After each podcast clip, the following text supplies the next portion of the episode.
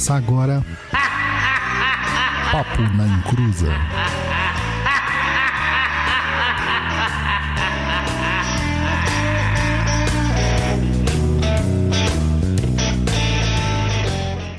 Começou, aqui é Douglas Rainho e quero vê-la sorrir, quero vê-la cantar, quero ver o seu corpo dançar sem parar.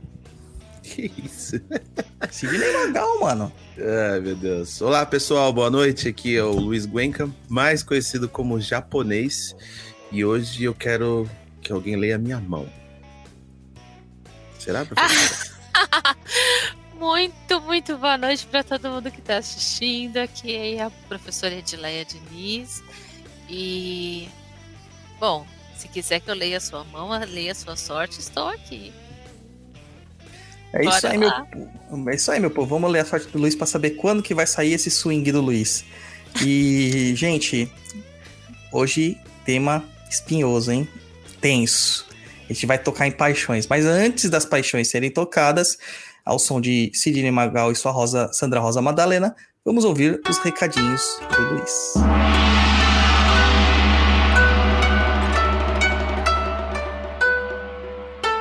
Recados do japonês, né?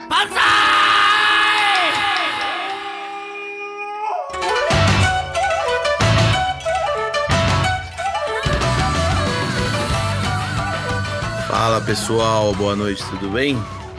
Colocaram na pauta aqui pra eu falar em espanhol, cara. Eu não manjo de falar espanhol, vou tentar, tá? Vou passar um pouco de vergonha, mas vamos lá. Buenas noches, mis amigos. Listo para hablar de gitanos. Como tengo sangue, sangre espanhola, puedo hablar portugués sin serse acosado. Así que presente mucha atención las mensajes que serão rápidas. Pelo Pra amor você- de Deus. Pelo... Ele matou três, três línguas, o português, o espanhol e o portunhol. Eu falei que não sabia, deixei bem claro isso, né? Para você que curte aí o Papo na Encruza, sim, para você, esse recado é para você, meu querido e minha querida ouvinte. Nós precisamos muito do apoio de vocês para conseguir romper a bolha da internet. Desta forma, pedimos que nos indique os nossos episódios, cursos e artigos do blog do perdido.co para o maior número de pessoas possíveis. Assim a gente consegue enxergar mais longe, aumentando a nossa audiência e ajudando cada vez mais as pessoas trazendo informações de qualidade e balizada. Também queremos agradecer a todos que nos apoiam e sempre estiveram conosco, pois para chegar nesse programa de número 99, sendo independente, não tendo rabo preso e sem patrocínio, só pode ser porque o conteúdo é de qualidade. Lembrando que todo tipo de apoio de vocês, como a compra dos cursos, os livros, e, aj- e nos ajuda a criar cada vez mais conteúdo de qualidade e nos dedicarmos a trazer para vocês essas preciosidades. Então, valorize aí o seu macumbeiro. Acompanhe a gente nas redes sociais. Tem lá no Instagram, no instagram.com.br papo ou diretamente aí no seu celular, arroba papo na encruza o nosso blog lá com muitos textos, vídeos www.perdido.co, nossa plataforma de cursos também, que é o www.perdidoead.com, o TikTok da Discórdia, que é arroba papo na encruza, e o nosso e-mail aí maroto para você mandar as suas sugestões, dicas, dúvidas para ser respondidas lá também no Tá Perdido é contato arroba. E como sempre, não posso deixar de agradecer aos nossos apoiadores que nos permitem fazer um programa cada vez melhor. E se você quiser ser nosso apoiador, o caminho é o de sempre. Acesse o site lá do Catarse, www.catarse.me barra papo na encruza. O link vai estar aqui no post da oficial do blog também. Acessa lá que tem todas as informações, tá? O blog, vou repetir, www.perdido.co. É isso aí, meu povo. Então, vamos aí para mais um programete. Antes da gente ir pro programa aqui, eu só quero fazer uma ressalva.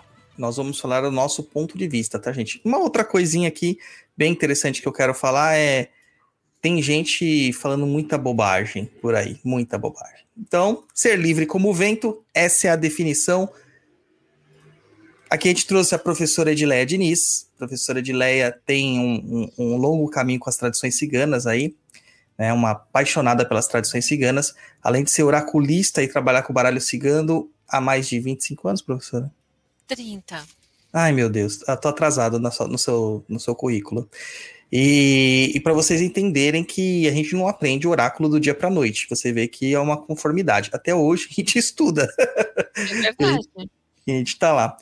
Então, professora, todo mundo já te conhece, o pessoal pediu para você voltar desde aquele outro episódio que a gente fez da, da dos passes, do Jorrei, dessa parte de mediunidade de cura. Estamos aqui e hoje nós vamos falar sobre o povo cigano, né? Gitanos. Ritanos. E nós somos todos, como eles chamam, eles nos chamam. Cara, fugiu o termo. Gatos. Ga, é, é Gadje, né? Gadje. Gadje. Gadje. É, que são os que não são ciganos, né? Mas lembrando que esse, esse nome, cigano, o próprio nome cigano, é a forma como nós, não ciganos, nos referimos a eles.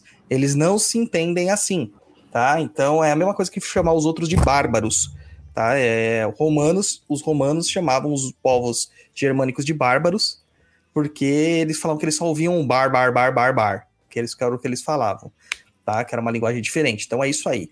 Então, segunda comissão, vamos começar lá com os ciganos como os povos, professora.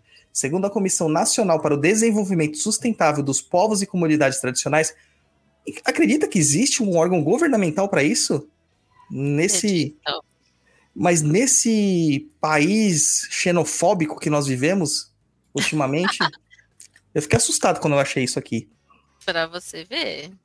Eles caracterizam lá, basicamente, três troncos maiores eh, de famílias, né? Ciganas. Que seriam Os os, clãs. é, os clãs, que seriam os Roma, os Calon e os Sinti. Certo? Aí a gente começa. Antes da gente entrar nos três povos aqui para esmiuçar, da onde surge o cigano, professora?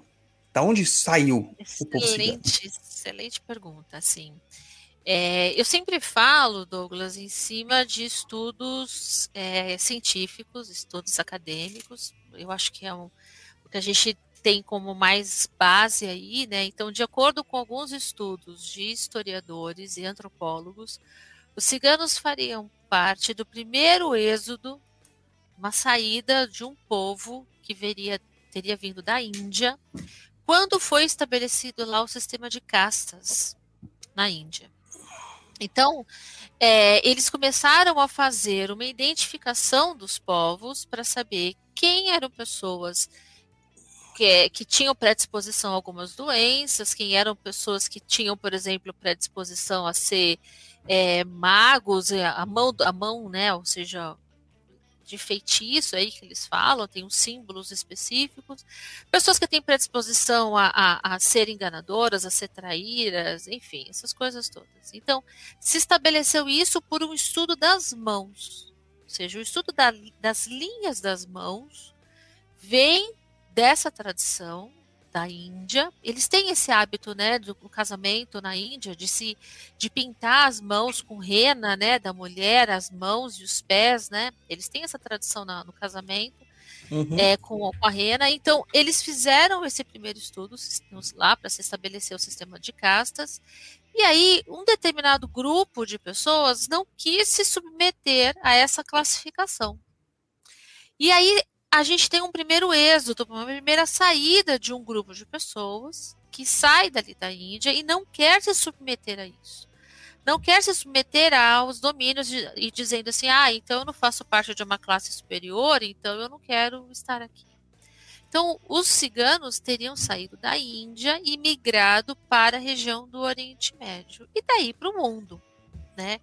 Por isso que a gente consegue perceber que há muitas coisas da, do povo cigano que vem desse costume da Índia, a própria culinária, o uso, por exemplo, do incenso, as vestimentas com as cores vibrantes, é próprio da cultura indiana que tem na sua vestimenta isso também, uhum. né?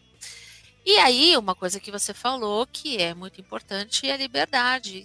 É o bem mais precioso para o cigano. Eles falam que eles são filhos do sol, filhos da lua, filhos das estrelas, filhos do vento.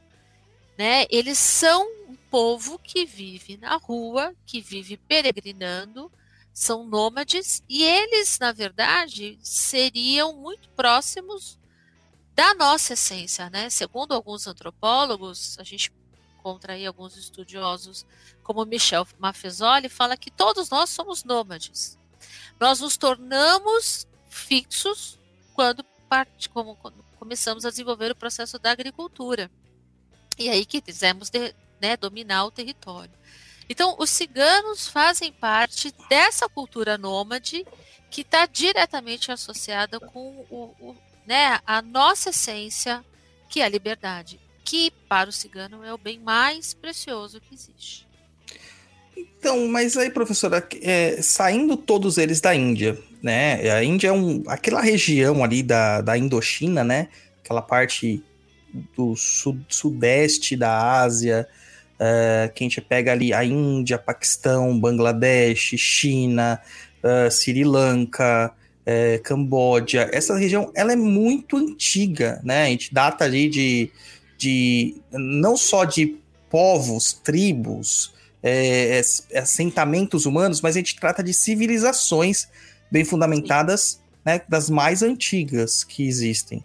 É, como saindo, né, que teve esse êxodo, saindo da Índia, indo para outras paragens, eles se, eles se ramificaram tanto. Porque hoje você olha o hindu, praticamente, o, o hindu não, o indiano, né, o hindu é uma religião, mas o indiano, ele tem um fenótipo muito é, específico, né?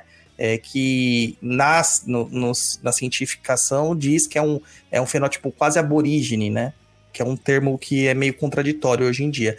Mas ele tem a pele mais negra, ele tem os cabelos um pouco mais lisos, não é como o cabelo do negro africano.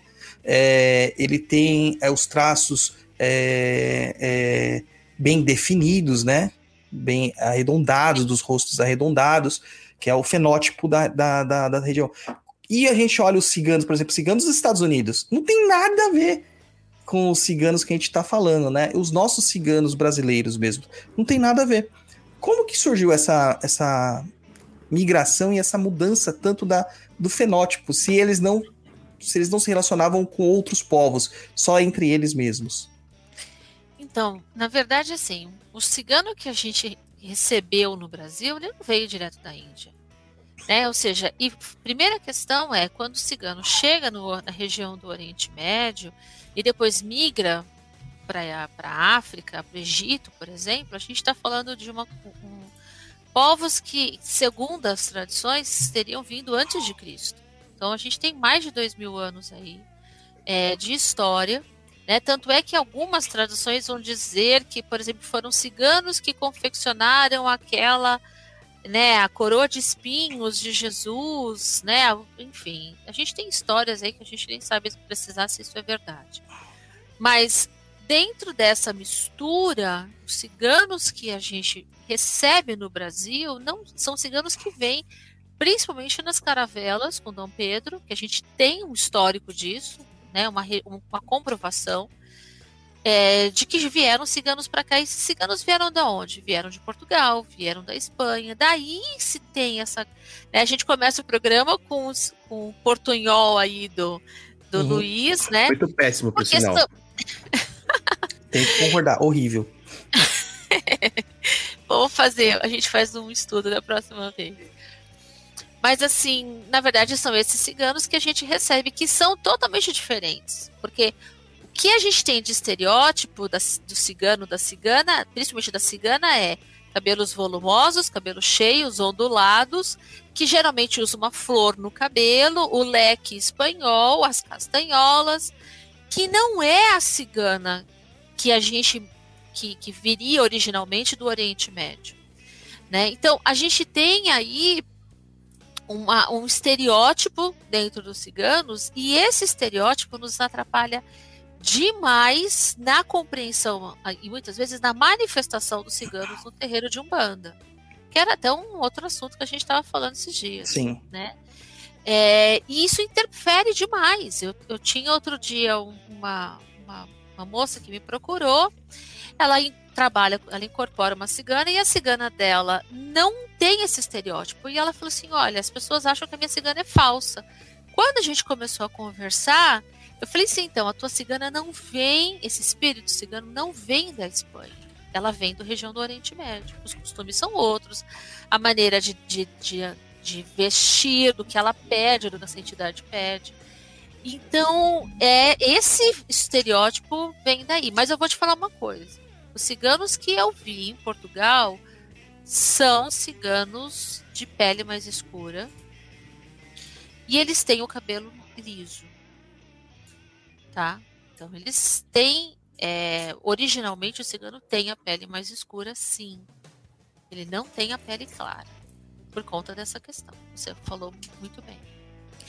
Olha, pra mim, cigano é esse cara. Isso é o cigano. Ah. Fora isso, tá tudo errado. Tá? Isso é o cigano. Esse é o cara. Ah, e cadê o Igor? Cigano Igor. É, tem o cigano Igor Ah, também. Ele lá, pelo amor de Deus, loiro, de olho azul, verde, Não. você não é cigano nem.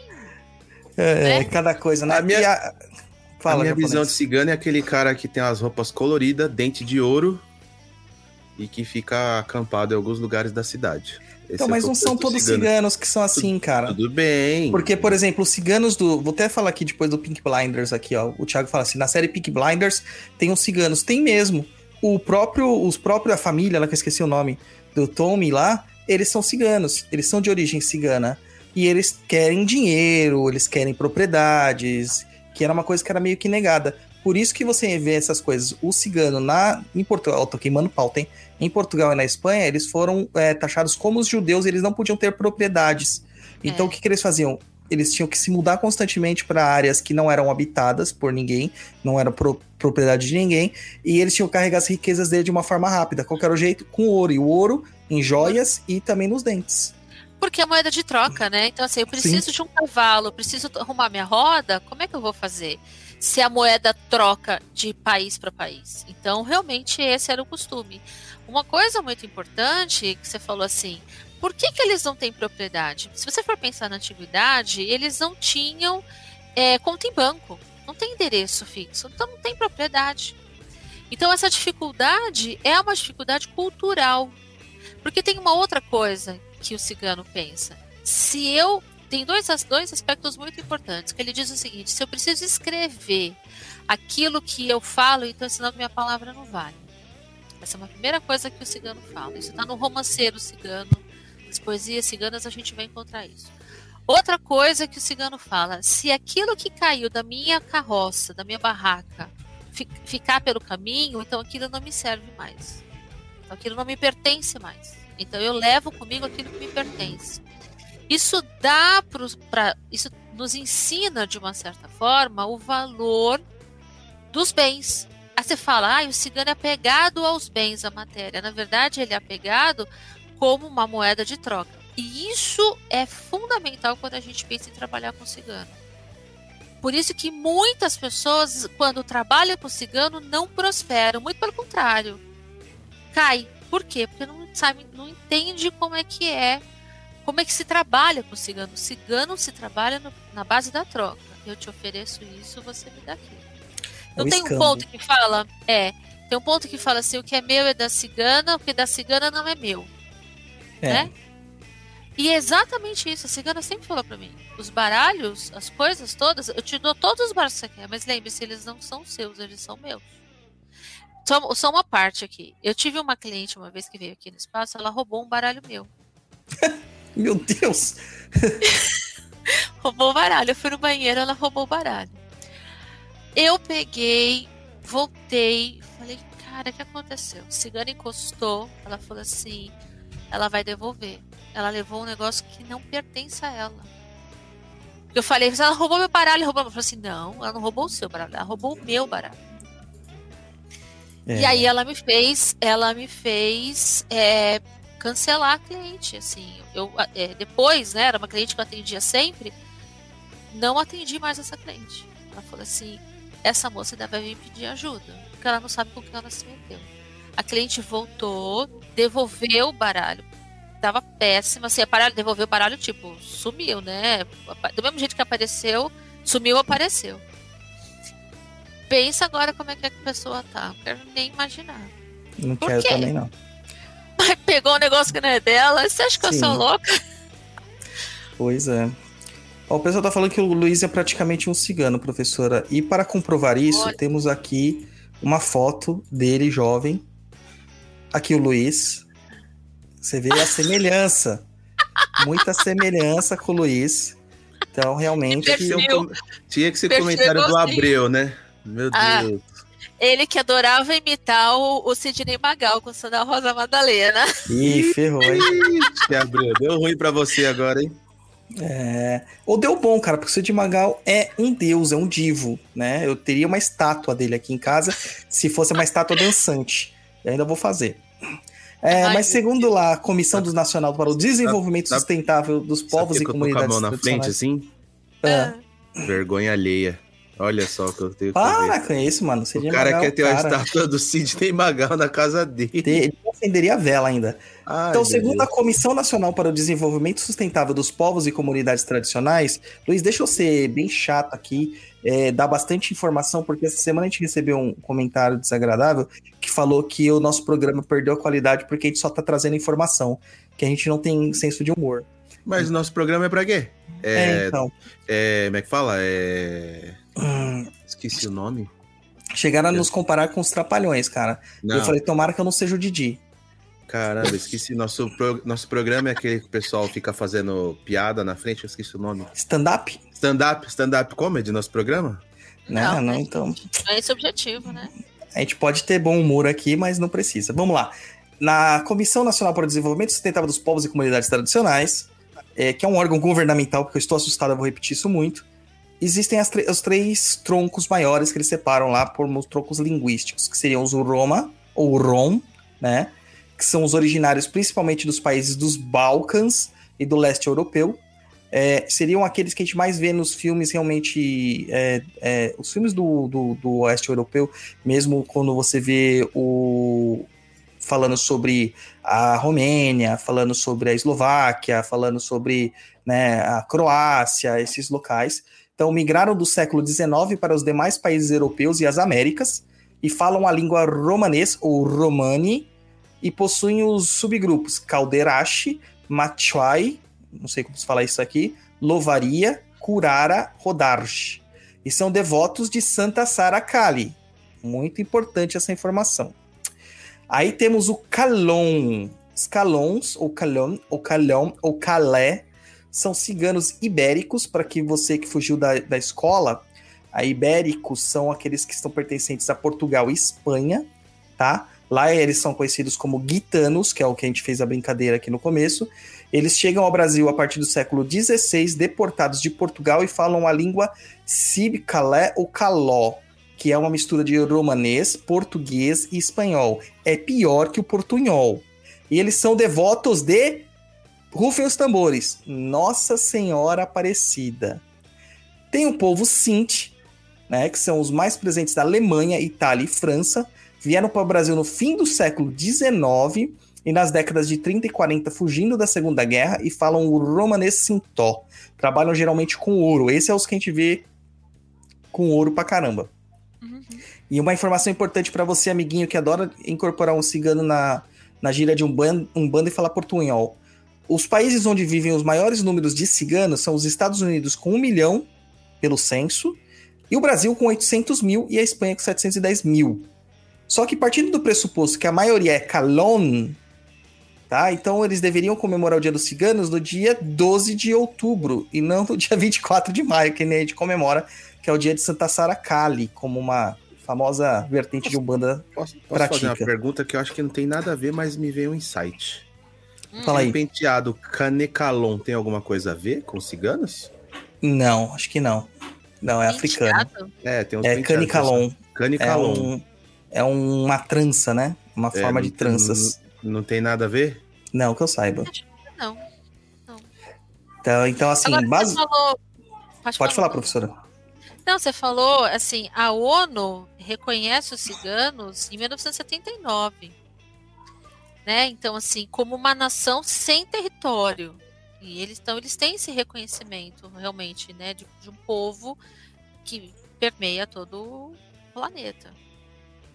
Né, que era uma coisa que você estava falando aqui no começo da dificuldade, né? Você falou assim, é uma, uma Comissão Nacional para o Desenvolvimento Sustentável, né? Ou seja, você, você a gente tem uma, baixa, uma embaixada cigana no Brasil.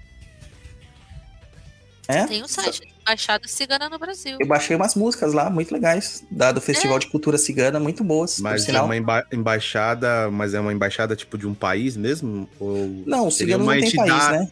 Não, sim. Não, não ou uma tem, entidade que se intitula que Embaixada do Cigano. O que, que é um real aí? É superchat, pessoal tá O povo mandando. dando um superchat aqui pra gente, ó. Olha, muito. É, então, na verdade, é uma, é, uma, é uma entidade, é um órgão que representaria isso, né? Que visa a difusão dos, da cultura cigana, né?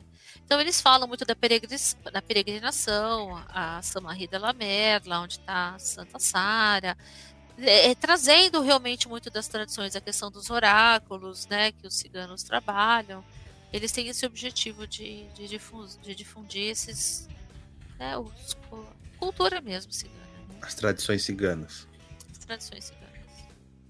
Então, é muito importante esse negócio de trazer as tradições, porque quando uma tradição ela é colocada na mão de uma outra cultura, como é o caso da nossa cultura, a gente perde é, a preciosidade da, da cultura. Então, a gente falar de, rom- de ciganos hoje é uma curiosidade.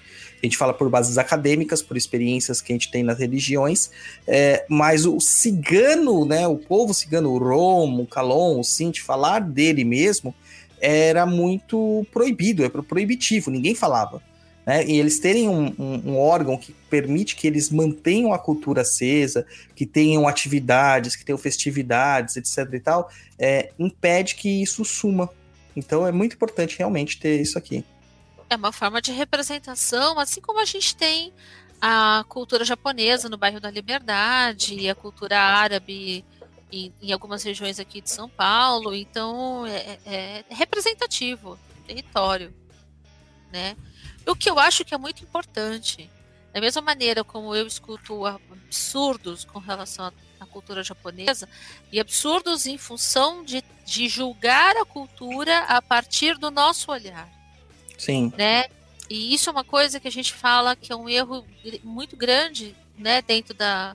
Quando você procura compreender a cultura do outro a partir da sua cultura, você tá, na verdade, está reduzindo, está julgando.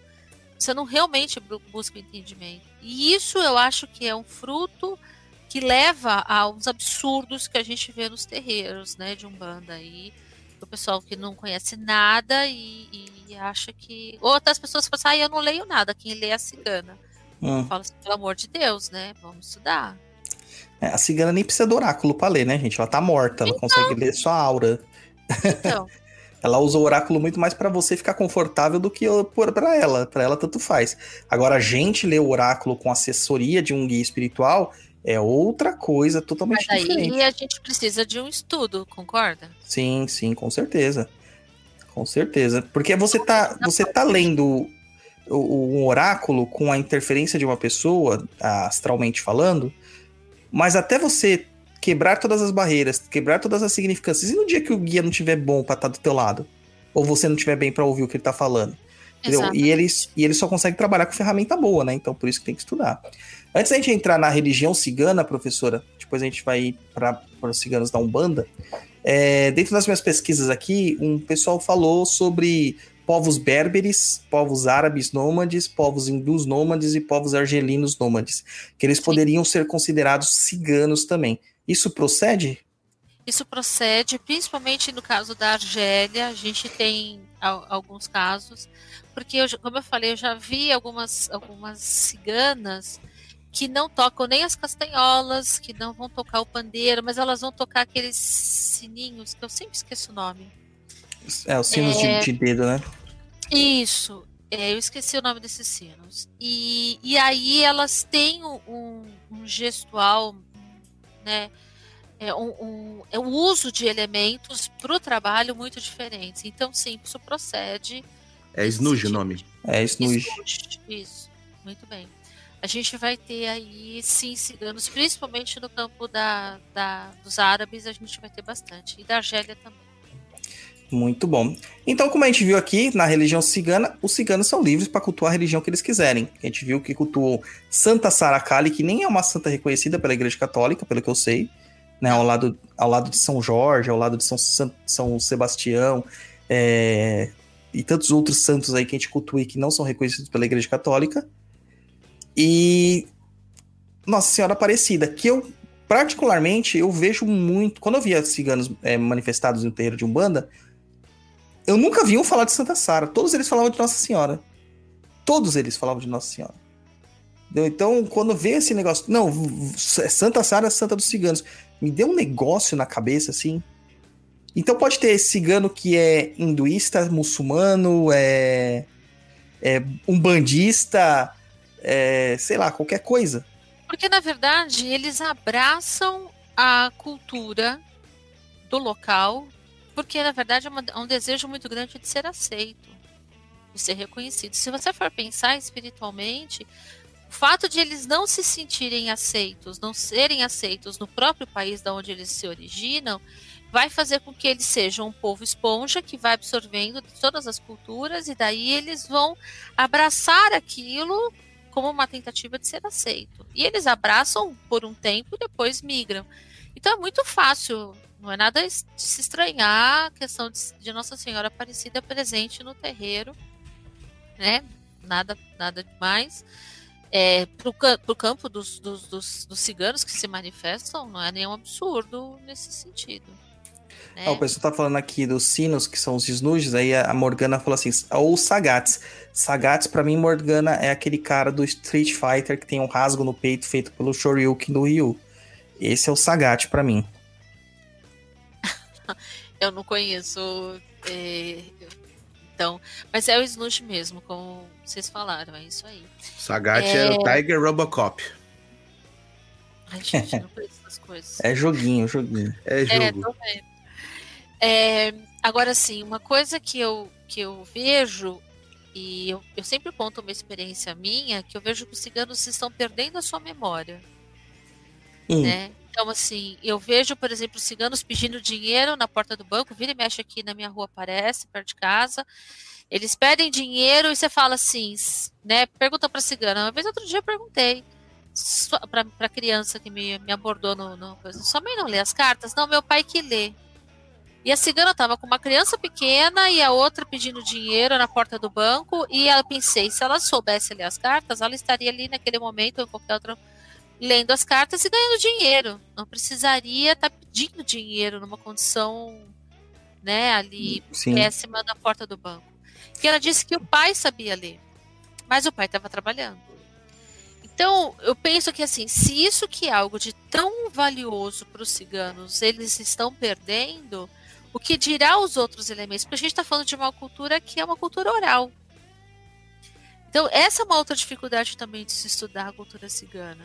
Porque Sim. não é uma cultura de escrita, de produzir né, conhecimento, livros e tudo. Talvez por isso a, a importância da embaixada cigana e talvez por isso também a dificuldade de estudar é, os ciganos. Tem um livro que é fruto de uma dissertação de mestrado, se eu não me engano, acho que em história, chama Os Ciganos no Brasil, que vai falar exatamente dessa questão dos ciganos que vêm para cá nas caravelas. E o pesquisador é, relata dessa dificuldade de estudar sobre a presença dos ciganos no Brasil em função dessa pouca literatura. Daí a gente vai ter uns absurdos das pessoas falando sobre os ciganos, porque não, não tem o mínimo bom senso de pensar se, ah, será que isso é coerente ou não é, entendeu? Sim. É outra coisa séria aí.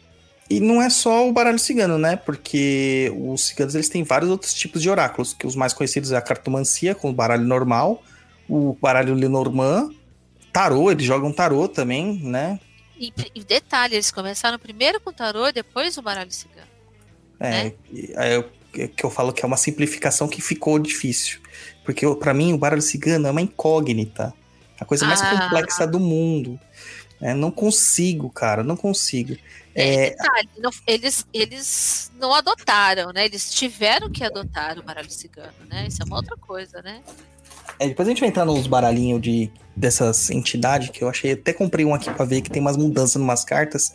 Agora eu não tô achando o baralho. Sempre que eu não preciso de alguma coisa, some. Mas É. beleza, é o meu elfo doméstico que tá levando embora. E também alguns outros oráculos que são menos conhecidos, que eles fazem, é o oráculo próprio da- das mãos, da quiromancia, né? Então, mas olha só, Douglas, a- o, o, o baralho original, a leitura original do cigano é a leitura de mãos, que vem lá da Índia. Sim, Que a gente não tem um estudo da nossa impressão digital. sim. Então, esse, esse sistema de conhecimento já vem da Índia lá.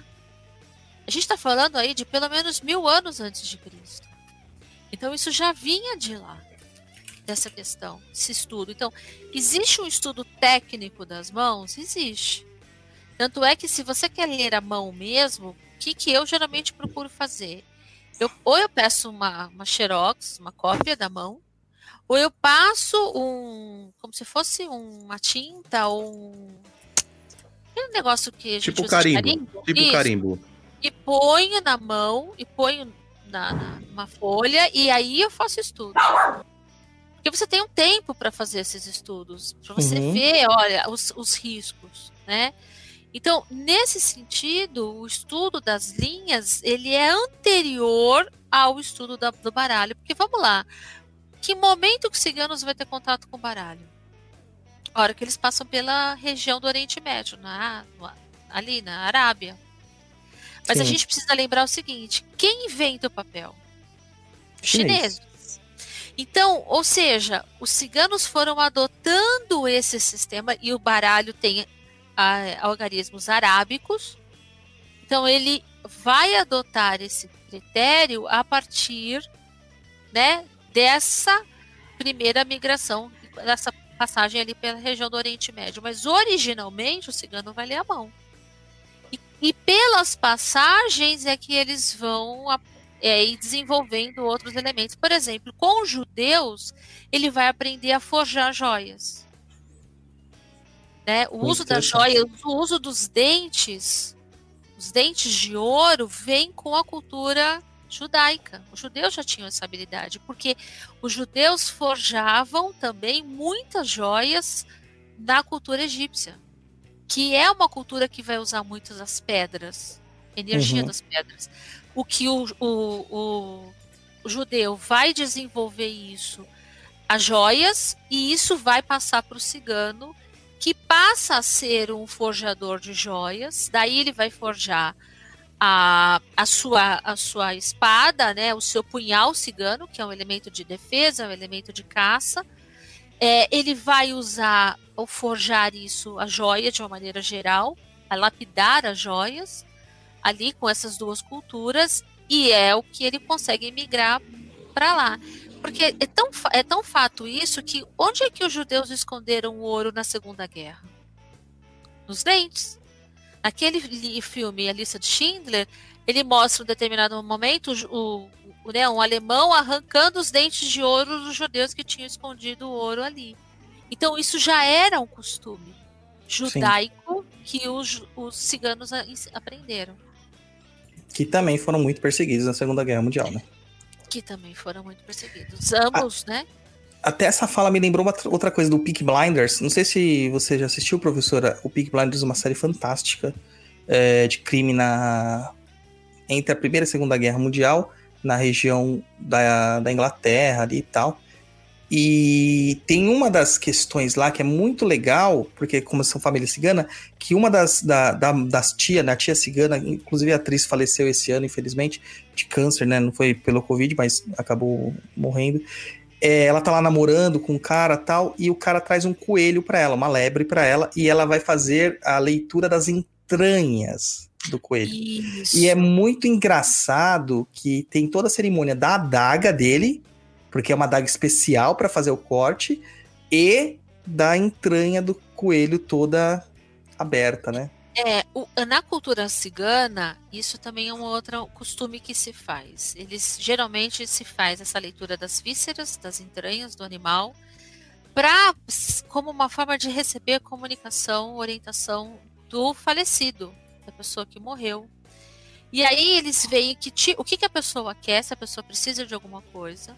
Então eles fazem uma, uma, um jantar, oferecem o prato que a pessoa mais gostava, colocam os pertences dessa pessoa, se tiver uma foto, essas coisas ali, porque as, eles, isso acontece principalmente quando se paira alguma coisa dentro do acampamento cigano.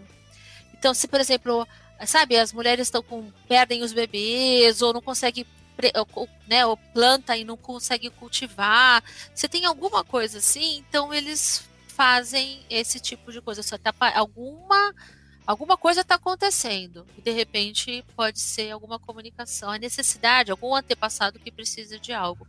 Essa cultura, de, essa questão de trazer os antepassados para perto, também é muito próximo da cultura indiana, né? Ou seja, esse culto a esses, ancestrais, essa história, é algo também muito é, próximo dessa cultura. E a gente precisa lembrar o seguinte: dentro do acampamento cigano, os, as pessoas mais velhas são muito, são muito importantes, porque são eles que detêm o, conhecimento. Uhum. E a cigana, a gente vai ter a bruxa cigana, que é a Shivani ela que vai deter todos os feitiços, todos esses, esses conhecimentos, por exemplo, ela que vai fazer esse ritual aí. Assim como o ritual de nascimento também do bebê, né? Quando nasce. São três momentos muito importantes da cultura cigana: o ritual de nascimento, o ritual de casamento e o ritual de morte. É, porque, na verdade, são três mortes, né? O nascimento você morre pro mundo astral, vai pro mundo físico. Casamento você morre, porque você morre no casamento. e a morte só. final que morre mesmo, né? Então. Morre porque é um ritual de eu tô solteiro. Ainda tô é, vivo, eu, graças a por Deus. Por isso que eu casei e larguei duas vezes já. Então vamos lá. Você é Fênix? Morreu, nas, ressurgiu da cinza, morreu, viu, né? ressurgiu da cinza? E toda vez eu venho, venho com mais plumas e paetês. Vamos entrando lá na. na, no, na vamos ir para um negócio bem pesado agora, bem pesado mesmo, e não é o Luiz. Vamos falar sobre ciganos na Umbanda. Ciganos Ai, na Umbanda. Que agora Show o bicho, bicho pega. Eu falei para todo mundo durante essa semana, porque a gente teve a comemoração de Santa Sara, né, dia 24 e 25. É até uma questão que as pessoas confundem muito. Ah, Santa Sara é dia 24 a 25, é os dois. É igual Cosme e Damião, tá? É 26 e 27 de setembro. Tem duas datas. É... Então, para com esse negócio de data e aí comemora duas vezes. Isso que importa. E a gente falou muito sobre a questão, né? A gente tá atrelado ao mundo bandista, etc e tal. E a gente falou muito sobre essa questão do, do, das entidades ciganas. E eu falo assim: no meu terreiro, cigano não trabalha. E o pessoal ficou chocadíssimo. Douglas xenófobo, ele tem xenofobia com espírito. Eu falei, não, cara, quem proibiu foi, os, foi o Exu, chefe da trunqueira, o Exu, chefe da Kimbanda. Não foi o Douglas. O Douglas tanto faz. Eu adoraria sair dançando que nem o Sidney Magal, mas nunca rolou, entendeu? Quero vê-la sorrir, quero Pro, vê-la cantar. Professora, pode cantar o que for, pode tocar Gypsy King do minha orelha, cara. Não vem cigano, não vem. Eu tenho uma frustração por isso. Eu, tenho, ah. eu tinha um amigo meu que incorporava um cigano fantástico, sabe? Que me resolveu vários problemas de ordem financeira, inclusive. E era incrível, uma vibração, uma força, sabe? Mas, cara, não adianta. Não, não vem. Não, não é da minha coroa. Eu imagino a cena, o Douglas dançando música cigana. Que coisa horrível que deve ser, Jesus. Ah, da hora, Luiz. Da hora. Já tô imaginando. O problema não é eu incorporar um cigano. O problema é incorporar uma cigana. Entendeu? Porque daí vai ser da hora. Porque usar aquelas saias, rodar saias, dançar em volta da fogueira e todos os negócios de mão que elas fazem. Meu, é muita é. coisa de mão, cara. É, é, é. muito. Eu não tenho munheca para isso. não, não consigo. É verdade. Parece que elas são quebradas, tá ligado? É muito louco. Você ia gostar, Luiz. Você gosta de dança do ventre? Você ia gostar. É bem, bem no estilão, assim. Dança é, do ventre é legal. E, e no caso, professor, assim, o cigano na Umbanda, a gente tenta atrelar ele, prender ele, mas ele não é uma entidade de Umbanda, né? Ele não é um, uma, uma parte da Umbanda, por assim dizer. Olha, Douglas, adoro a sua deixa. É, eu falo que os ciganos não são da Umbanda, eles estão na Umbanda. Eu penso que os ciganos estão na Umbanda como uma forma, como espíritos que, que querem, que desejam se manifestar e trabalhar. Na verdade, é, a gente não tem aqui em São Paulo, mas no Rio a gente vai ter algumas casas ciganas chamadas de Tsara. A Tsara é, uma, é um espaço cigano, vamos assim dizer, em que você vai ter a manifestação de ciganos, mas você vai ter muitos outros trabalhos com terapias energéticas e outros trabalhos de cura. Né? Então, se você for pensar, por exemplo, é, é quase uma coisa, eu diria quase, quase um, um né, um, eu, diria, eu ia falar um palavrão. É quase um, uma coisa grotesca você chamar um cigano, uma cigana com atabaque. Você vai me desculpar. Mas assim, é, a, a, não, não funciona. O instrumento do cigano, na verdade, são os sementes de corda, o pandeiro, as castanholas ou o carrom, que é um, cigano, um instrumento cigano.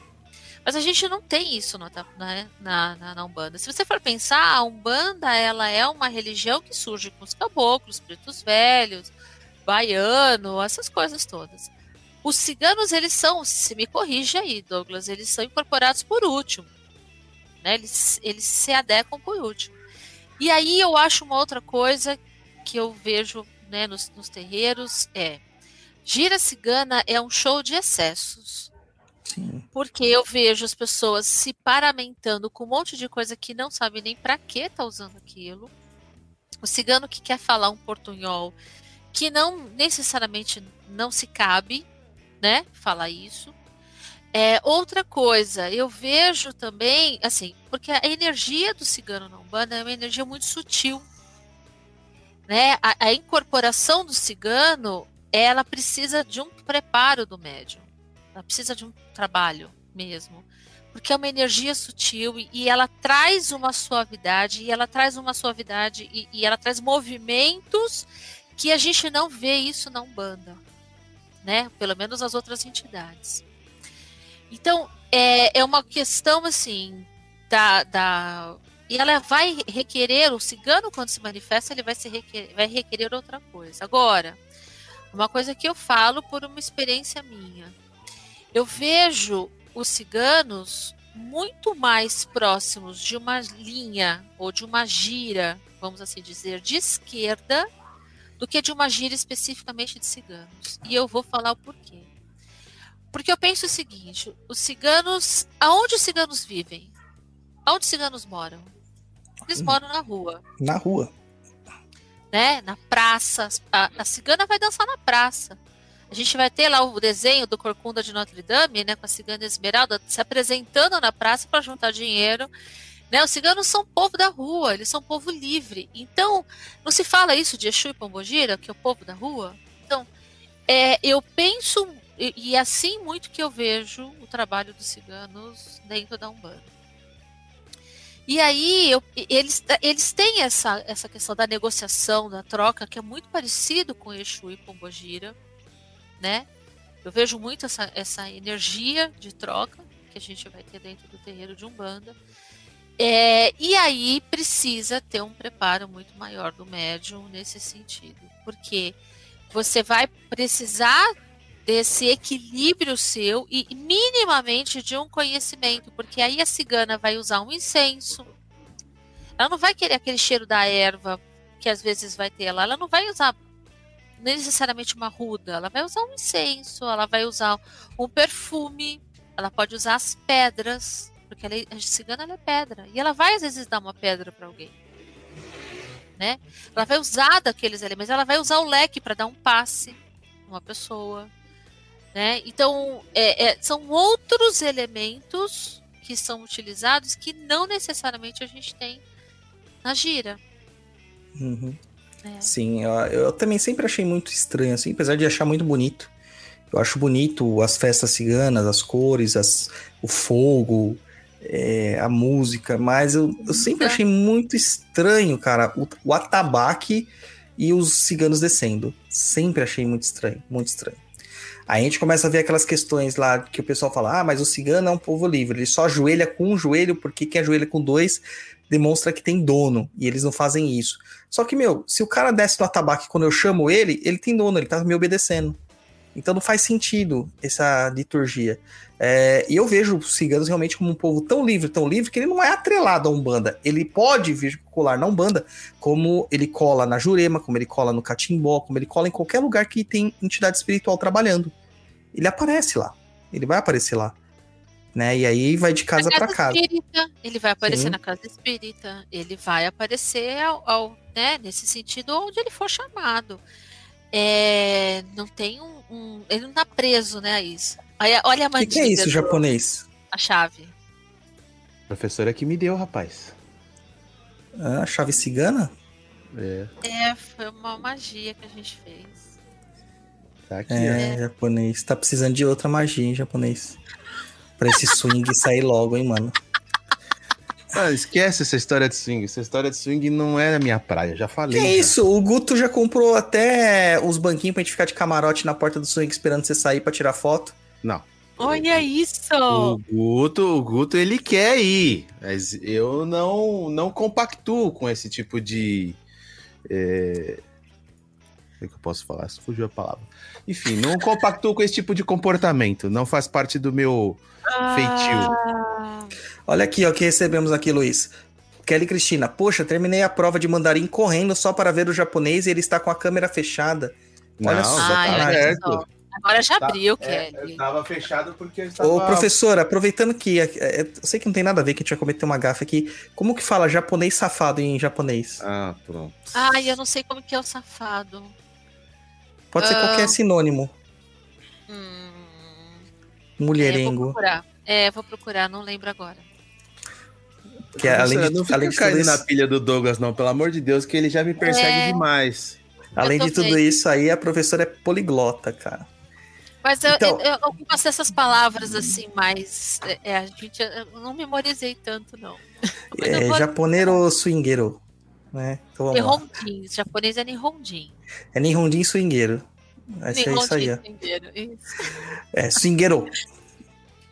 O- então, voltando para os ciganos, né? Vamos voltar para os ciganos. É, antes que nossos haters falam que a gente também não tá trazendo mais informação, agora só tá de brincadeirinha. Tem aquele negócio lá que é o, o bem. A gente já falou de Santa Sara, gente. Já falou de Santa Sara. Santa Sara não é a santa dos ciganos, é uma das santas que Da eles santa. cultuam. Isso, só Tá. uma coisa, Santa Sara Kali, porque Kali significa negra. Não tem nada a ver com Kali, a deusa Kali lá. Deixa ela em paz, tá? Não, eu postei, o- eu repostei o texto que eu escrevi lá em 2012 sobre isso. É, ai, eu Mas o- duvido. O que eu vi de Instan- Instagrams colocando lá a foto de Kali do lado de Santa Sara Kali, falando Kali é minha mãe, Me arrepia. É. também. Mata duas culturas, né? Duas É, culturas. eu vou até pegar meu leque aqui pra me abanar, porque essas coisas. É, né? demais. O, e a outra coisa lá das- dessa palavra que todo mundo fala é o bendito do Opcha. Eu tenho, a gente! É, a gente tem uma, uma ouvinte, que é a Renata, é, que ela deve estar no Canadá agora com o marido dela, que ela, ela é tipo o é, Oxumaré, sabe? Fica seis meses no Brasil, seis meses no Canadá. Então ela fica assim, e ela deve estar no Canadá. Não é a Luísa que tá no Canadá? Não, é a Renata, é uma ouvinte nossa. Aí o marido dela é seis meses no Brasil, seis meses no Canadá, porque ele é canadense, né? E o cunhado dela é Romani. Romani, Romani, Romani. A língua, a língua dele, matriz, é o Romani. E eu perguntei, mas ela não conseguiu me trazer a resposta a tempo do programa, né? E sobre, sobre esse Optia. Mas até onde eu estava pesquisando, não se encontra definição em lugar nenhum sobre da onde surgiu essa bendita palavra Optia ou Watcha. Porque na minha época de macumba véia, a gente falava arriba para cigano, por causa Arriba. do espanhol, para frente, as frente, adelante, né? Adiante. Né? Você tem alguma noção de onde surge esse Ocha? Você sabe que eu já procurei isso, Douglas? Assim, alguns dizem que isso vem de uma- um desdobramento de uma- da saudação do Oriente Médio. Mas eu não posso precisar disso. Como eu falei, aí tem uma dificuldade com, lite- com, né, com literatura mesmo, né? É, o que a, a referência que eu encontrei foi essa. Seria um, um desdobramento, uma saudação, que ela seria um salve, né? al- Alguma coisa assim. Ó, acabei de procurar aqui no Google. É, é gíria. É gira. O quê? A gente não fala. Ochá? E aí, Joe, salve. O cara fala, ó, tchá. Mesma coisa. Ochá. tá aqui, ó. Não, mas É. o é, é um, é um salve, como se fosse um axé, como se fosse um amém, alguma coisa assim. Não, então, mas os, os mano não falam, e aí, salve, salve, tal. Aí os, os, os coisas falam, optia. Aqui, É, ó, os é uma conheço- saudação Tem, do tem povo um cigano. pessoal, tem um pessoal que fala Ori Oriente, né? Sim. terreiros de banda, eu vejo o pessoal falando Ori Oriente. É, então, não sei, eu, eu, eu vou te falar, os ciganos com que, com que eu trabalho só falam, usam o Ochá. Né? O- Eu não conheço alguns que usam, não. Eu lembro muito do Arriba e tem um outro Oriboi, alguma coisa assim, que eu não vou lembrar direito, que também eles usavam, mas, meu, faz tanto tempo que eu não vejo um cigano da raiz mesmo, que eu vou te falar, viu? Mas você é fala assim, tinha- cigano é encarnado ou Não, desencarnado. Isso é quando eu era pequenininho. manifestado? É, e já se vão lá pelo menos uns 35 anos, 30 anos dessa época, então faz muito Tá tempo. velho, hein, filho? Tamo, né, japonês? Estamos. Não, você E- não, de novo. Então, seguindo esse mesmo pressuposto aí, a gente pode dizer que os ciganos não estão atrelados, então ele não está também numa linha do Oriente, a, a bendita e famosa falange do Oriente que ninguém entende de nada. Né? Esses dias eu prestei consultoria para Kobayashi sobre uma matéria da linha do Oriente. Tive que prestar consultoria porque, meu, não tem informação. Isso é só mais no- nos terreiros mais antigos que trabalhavam. E os- as pessoas insistem falando, não, o cigano vem do Oriente, então eles são do Oriente na minha concepção e dentro de tudo que eu entendi, nunca o cigano foi do Oriente. Ele sempre foi um povo livre, Sempre. entendeu? Então ele não está atrelado a nenhum tipo de linhas. É, eles falam de linha do Oriente por conta da questão de ter saído da Índia. Mas a gente tem que pensar o seguinte: os ciganos que vieram para o Brasil, eles não vieram necessariamente do Oriente, eles vieram Sim. da Europa. É, mas aí vai. é, Eu penso o seguinte: é uma questão de conveniência. Quando convém, fala que vem da Europa. Quando não convém, fala que vem da, do Oriente, né? Então, eu vejo isso. Se você for falar, ah, são os ciganos do Oriente, mas na manifestação não tem nada do Oriente, Nada, totalmente ibérico. né? Então, assim, nesse sentido. Embora você vai ver aí, o que, que traz do Oriente? O uso dos incensos?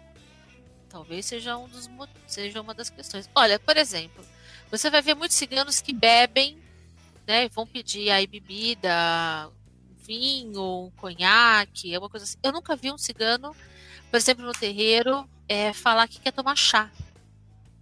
Quando É. deveria ser a bebida.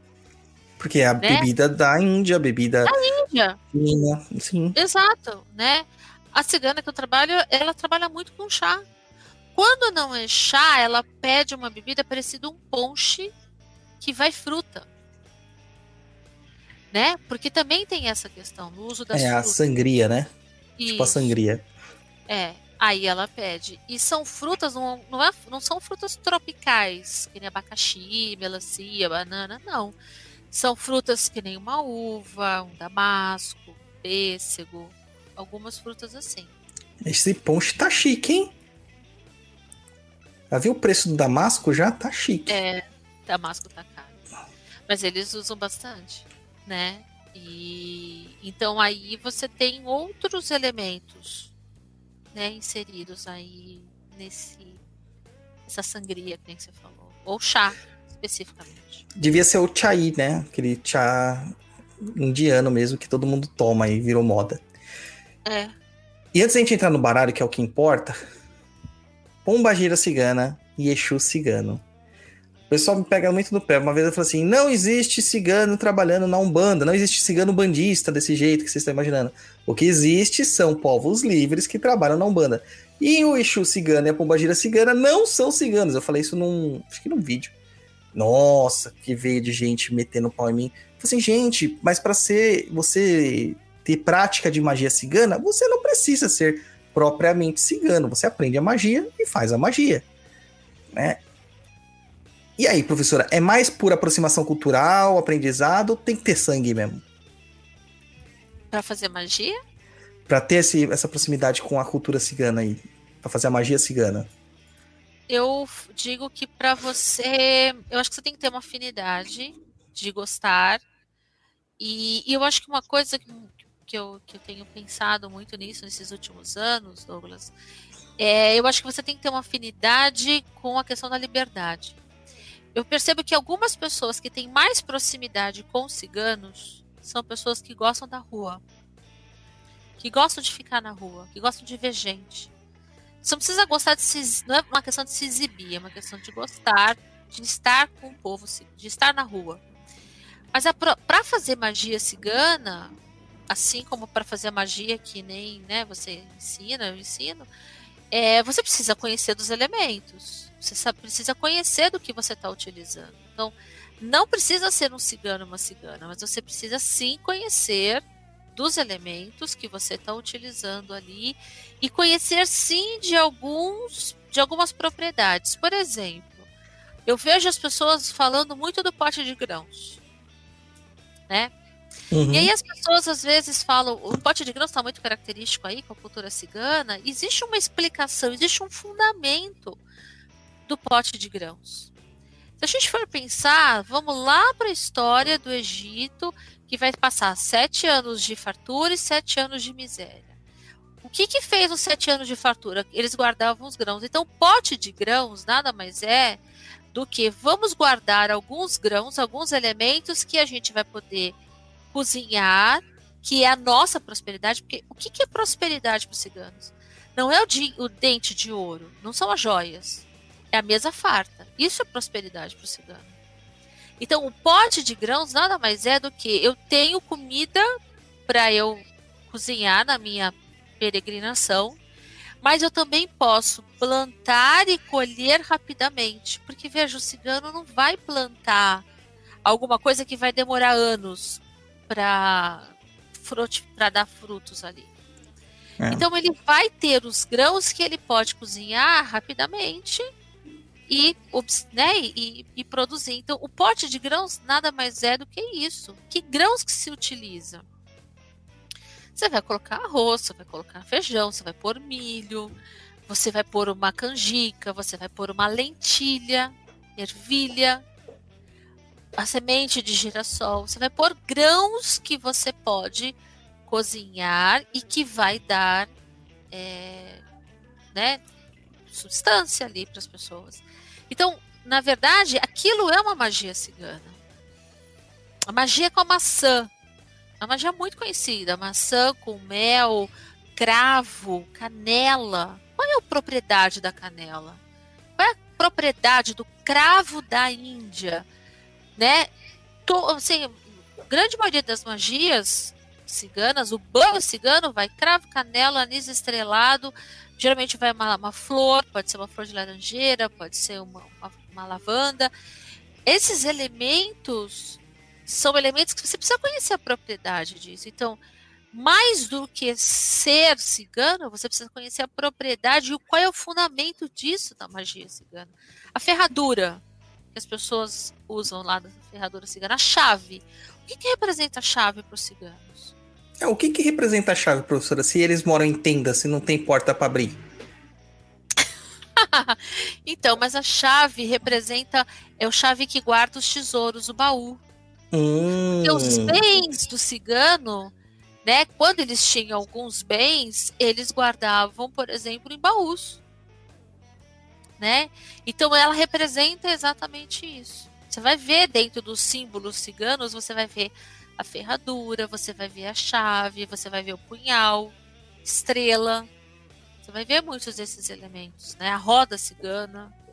É, o curioso é que os elementos que você citou, é, basicamente, né? Arroz, cravo, canela, anis, todos eles vêm do Oriente, principalmente da Índia, Sri Lanka, Camboja, China, Exato. Japão, Exato. Coreia, essas regiões aí, né?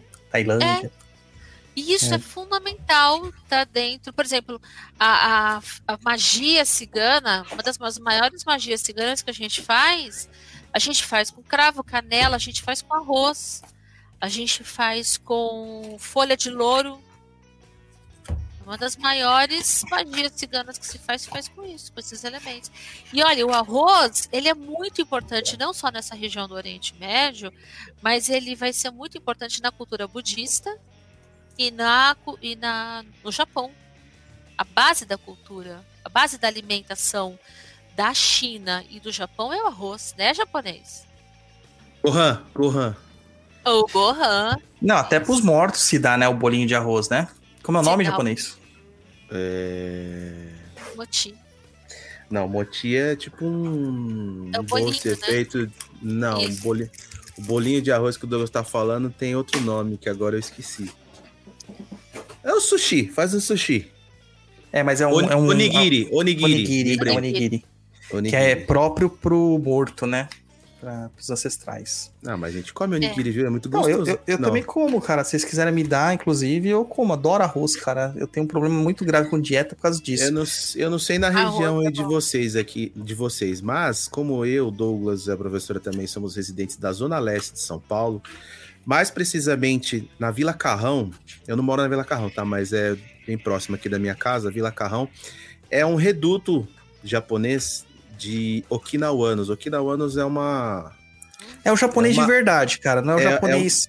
Não é o japonês glamuroso, é o japonês que inventou o karatê. É, é uma ilha no Japão.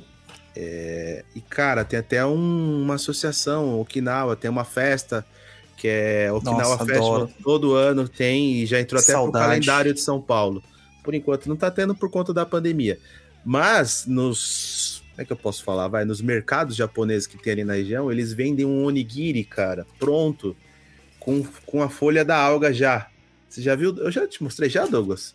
Já. Você, você desmonta assim a folha da alga. Você já levou vem- pra, pra, pra empresa já uma vez. Você desembala, a folha da alga fica sequinha. E aí você come o onigiri. Meu, que delícia. Eu comeria um agora, hein? Hum. Eu comeria três. Olha, você quer ver uma coisa? Falando de comida, na culinária é, cigana, a gente vai ter muito canela, o cravo, muitas vezes até para temperar carne, essas coisas. O mel também é utilizado muito.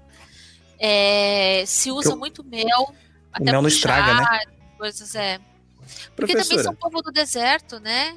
Então a culinária está bem associada com isso. E os pão, e o pão cigano é, é muito parecido com o que a gente seria do panetone. Então ele vai ter as frutas secas, ele vai ter nozes, amêndoas, castanhas. Ah, não, professor. Aí já não gosto mais. Eu não gosto mais de cigano, não. Aí não dá. É, Não dá pra defender quem gosta de panetone com essas frutinhas horríveis. Se fosse um chocotone então. assim, mas beleza, né? mas é, olha, no panetone normal não vai, por exemplo, um- essas outras frutas que eu falei, uma nozes, uma castanha, não vai, uma amêndoa, Cara, mas um, um damasco. é Colomba Pascal. damasco vai. Nossa, eu adoro um damasco, viu? Damasco É. com queijo brie ou enrolado no presunto parma. É bom. Nossa, É aí é bom outro, demais, cara. outro nível, né? Outro nível. É. Senhora. Professora, você, fa- você falou de canela. Aquela eh, fala no começo do mês, soprar a canela. É, tem alguma coisa a ver com cigano? Então, assim, na verdade o cigano usa canela para tudo quando ele quer esquentar. A canela tem essa propriedade de esquentar, de aquecer. Canela é um- é termogênico. Ela é uma especiaria que foi utilizada principalmente na Índia com esse intuito de tudo que você quer esquentar, que você quer aquecer, você po- potencializar, você usa isso. Tanto é que vai se estabelecer a rota da canela na Índia. E aí os ciganos trazem essa especiaria consigo. Então, assim, se eu quero trazer, se eu quero ampliar a prosperidade, num pote de grãos, por exemplo, a gente tem que colocar canela. A canela em pó e a canela em pau. E aí a gente muitas vezes é, o hábito cigano é de assoprar. Ele não, ou ele, ou ele, ele não joga que nem um tempero assim, ele coloca nas mãos e é muito importante essa coisa do contato com as mãos, porque o cigano traz muito essa coisa da energia. Então ele tempera assim, né? E aí ele bate palma, tem a saudação também, né? Bater de palmas é muito comum para os ciganos, porque é aquela coisa de estar dançando e vai bater palmas, assim, tudo. Por isso que o Sidney Magal fazia isso, né? Maravilhoso. E aí, é... e aí o assoprar é com o intuito de, assim, é, eu estou desejando, então é o meu hálito que deseja, né? Eu estou assoprando com isso. Os ciganos são filhos do vento, então, por que no primeiro dia?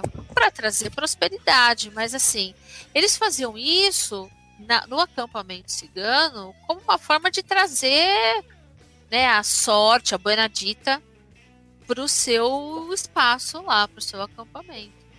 É, daí se estabeleceu o primeiro dia do mês. Maravilha, tá vendo? Por isso que eu falo, massala na vida das pessoas é, é sucesso, gente. Usem muito canela, cravo, essas coisas. É fantástico. Usem com tudo que vocês têm direito. Outra coisa, o Lembra daquela estrelado. música Lá Vem o Negão? Do Cravo e Canela, uma banda. Gabriela É. Cravo e Canela. É, a- Ga- uma coisa só que eu queria comentar do anis estrelado, ele, as ciganas fazem muito chá de anis estrelado para tomar, ou elas fazem o chá de anis estrelado, é, principalmente à noite, lua cheia, usam aquela água da lua, né, e tudo, e lavam o terceiro olho e lavam os olhos para ter a visão, para ampliar a visão, a clarividência, para poder ver as cartas. Ou a bola de cristal.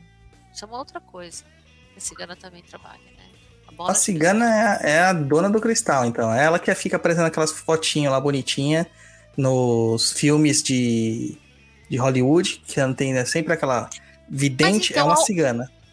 É, mas olha só, aonde é que elas estão vendo isso? Se você for ver, é, a gente vai ter uma presença dos ciganos muito forte no circo. Muitos circos, no Brasil principalmente, são de ciganos. Uhum. E a gente sempre vai ter no, na- no circo, a gente vai ter o malabarista, a gente vai ter o domador. E domar animais era uma das profissões dos ciganos, assim como a tradição do ferreiro. Por exemplo, quem conserta a panela na feira? Era um cigano antigamente. Porque eles eram hábeis em fazer as panelas, os tachos. Né? E aí a gente vai ter os ciganos também no circo. É, eles a metalurgia, né? Alguém, per- alguém perguntou aqui, deixa eu ver, sobre esse negócio aí da panela.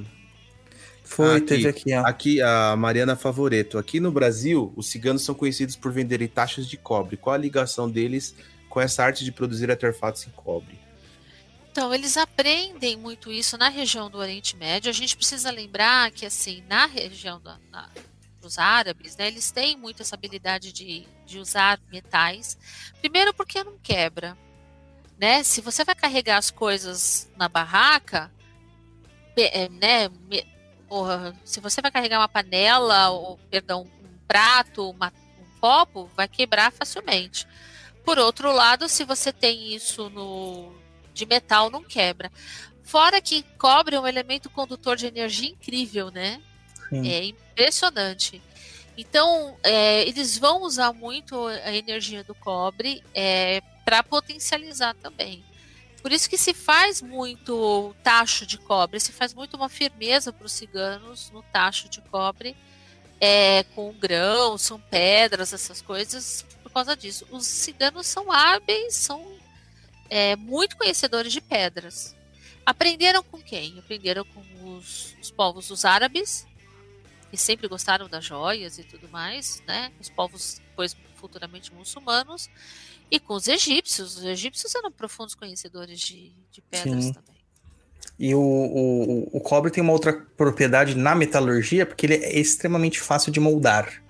Né? Diferente do, do ferro, que é quebradiço, e para se transformar em aço você precisa de outras ligas, uma temperatura mais elevada, tem que ter um forno de, de, de pedras, o que geralmente não dava tempo de construir para os ciganos, né? O, só um comentário aqui do, do Guto aqui, ele coloca aqui, ó, mas tem que lembrar de usar o anis estrelado certo, né, prof? Ah, com certeza. É o Ilicium Verum, gente. É o Ilicium Verum. Não use o anis japonês, que é o Ilicium anisatum, porque o japonês ele é extremamente tóxico. Tá? É, então Eu compre. compro em lojas de ervas. Lojas compra de produtos naturais. É. Esse preconceito com o japonês aí. Não, é que esse anis estrelado, ele tem é, o, o anis estrelado normal e o anis estrelado japonês. O japonês, ele tem uma toxina nele. Então a pessoa realmente pode vir a óbito. É, e eles são muito parecidos, você olhando a morfologia deles, a forma como eles são feitos, a, é, a estrutura dele. Então se confunde. E então tem que comprar num lugar de confiança. No mercado, aquele que vem no mercado, os potinhos da Kitano, tá ótimo. Aqueles lá são confiáveis. Tá? É, eu, eu particularmente compro em lojas é, de que vende produtos naturais, de ervas, essas coisas, para chá, porque aí é confiável. Na É dúvida, o Zona Cerealista, eu amo aquele lugar. É. Eu tenho um lugar muito bom na Penha, que é super antigo. Eu prefiro, às vezes, até comprar por ali. Ó, eu não conheço não, professora. Manda depois o contato. Tem uma loja atrás daquela igreja Nossa Senhora dos Pretos, Ah, sim. Né? Conheço ali. É. E, a- e aí nós vamos agora partir para nossa parte, a parte que a professora gosta. O baralho cigano. Baralhinho cigano. É. O baralho fofoqueiro. Também tô com o meu da Santa Sara aqui. Que eu tenho ele aqui, mas não sei jogar. né? Então tá aqui. Eu falo que eu Olha, sei jogar, não. Eu sei jogar porque eu fiz o curso no Sapienza.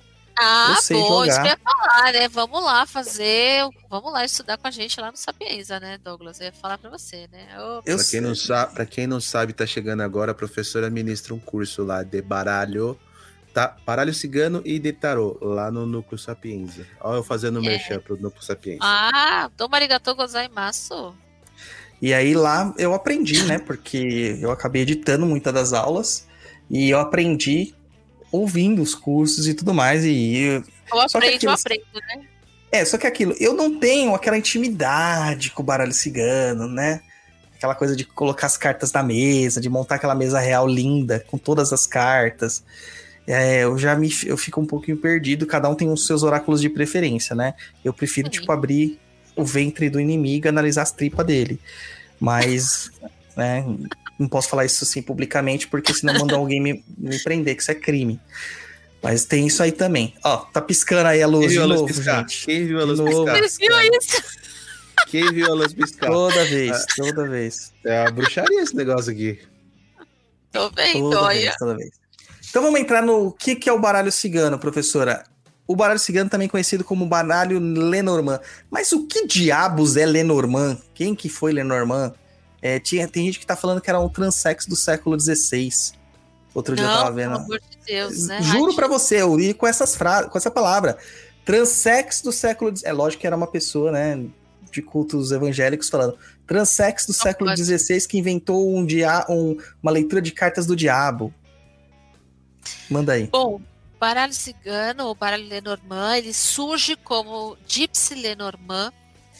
E Lenormand vem em referência a Marie-Anne Adelaide Lenormand, que foi uma grande profetisa francesa, que circulou pelos salões né, em Paris e inclusive era tinha como cliente a Madame Josephine, que era esposa de Napoleão Bonaparte, e ela profetiza a, a ascensão e a queda de Napoleão Bonaparte, além de outros grandes nomes da época?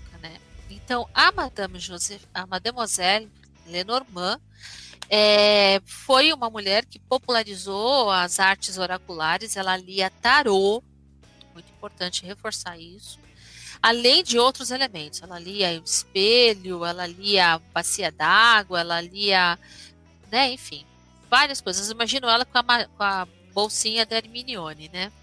Ela tinha, ela escreveu vários diários, que era o diário de Lenormand, em que ela relatava os atendimentos que ela fez e o que ela tinha feito naqueles lugares. Então, essa época que Mademoi- Mademoiselle Lenormand eh, vive na, na França é uma época em que a gente vai ter muitos ciganos naquela região, né? E aí, popularizando as artes oraculares de maneira né, geral, né, a borra de café, a leitura de dados, de moedas, leitura das cartas de tarô e da cartomancia de maneira geral.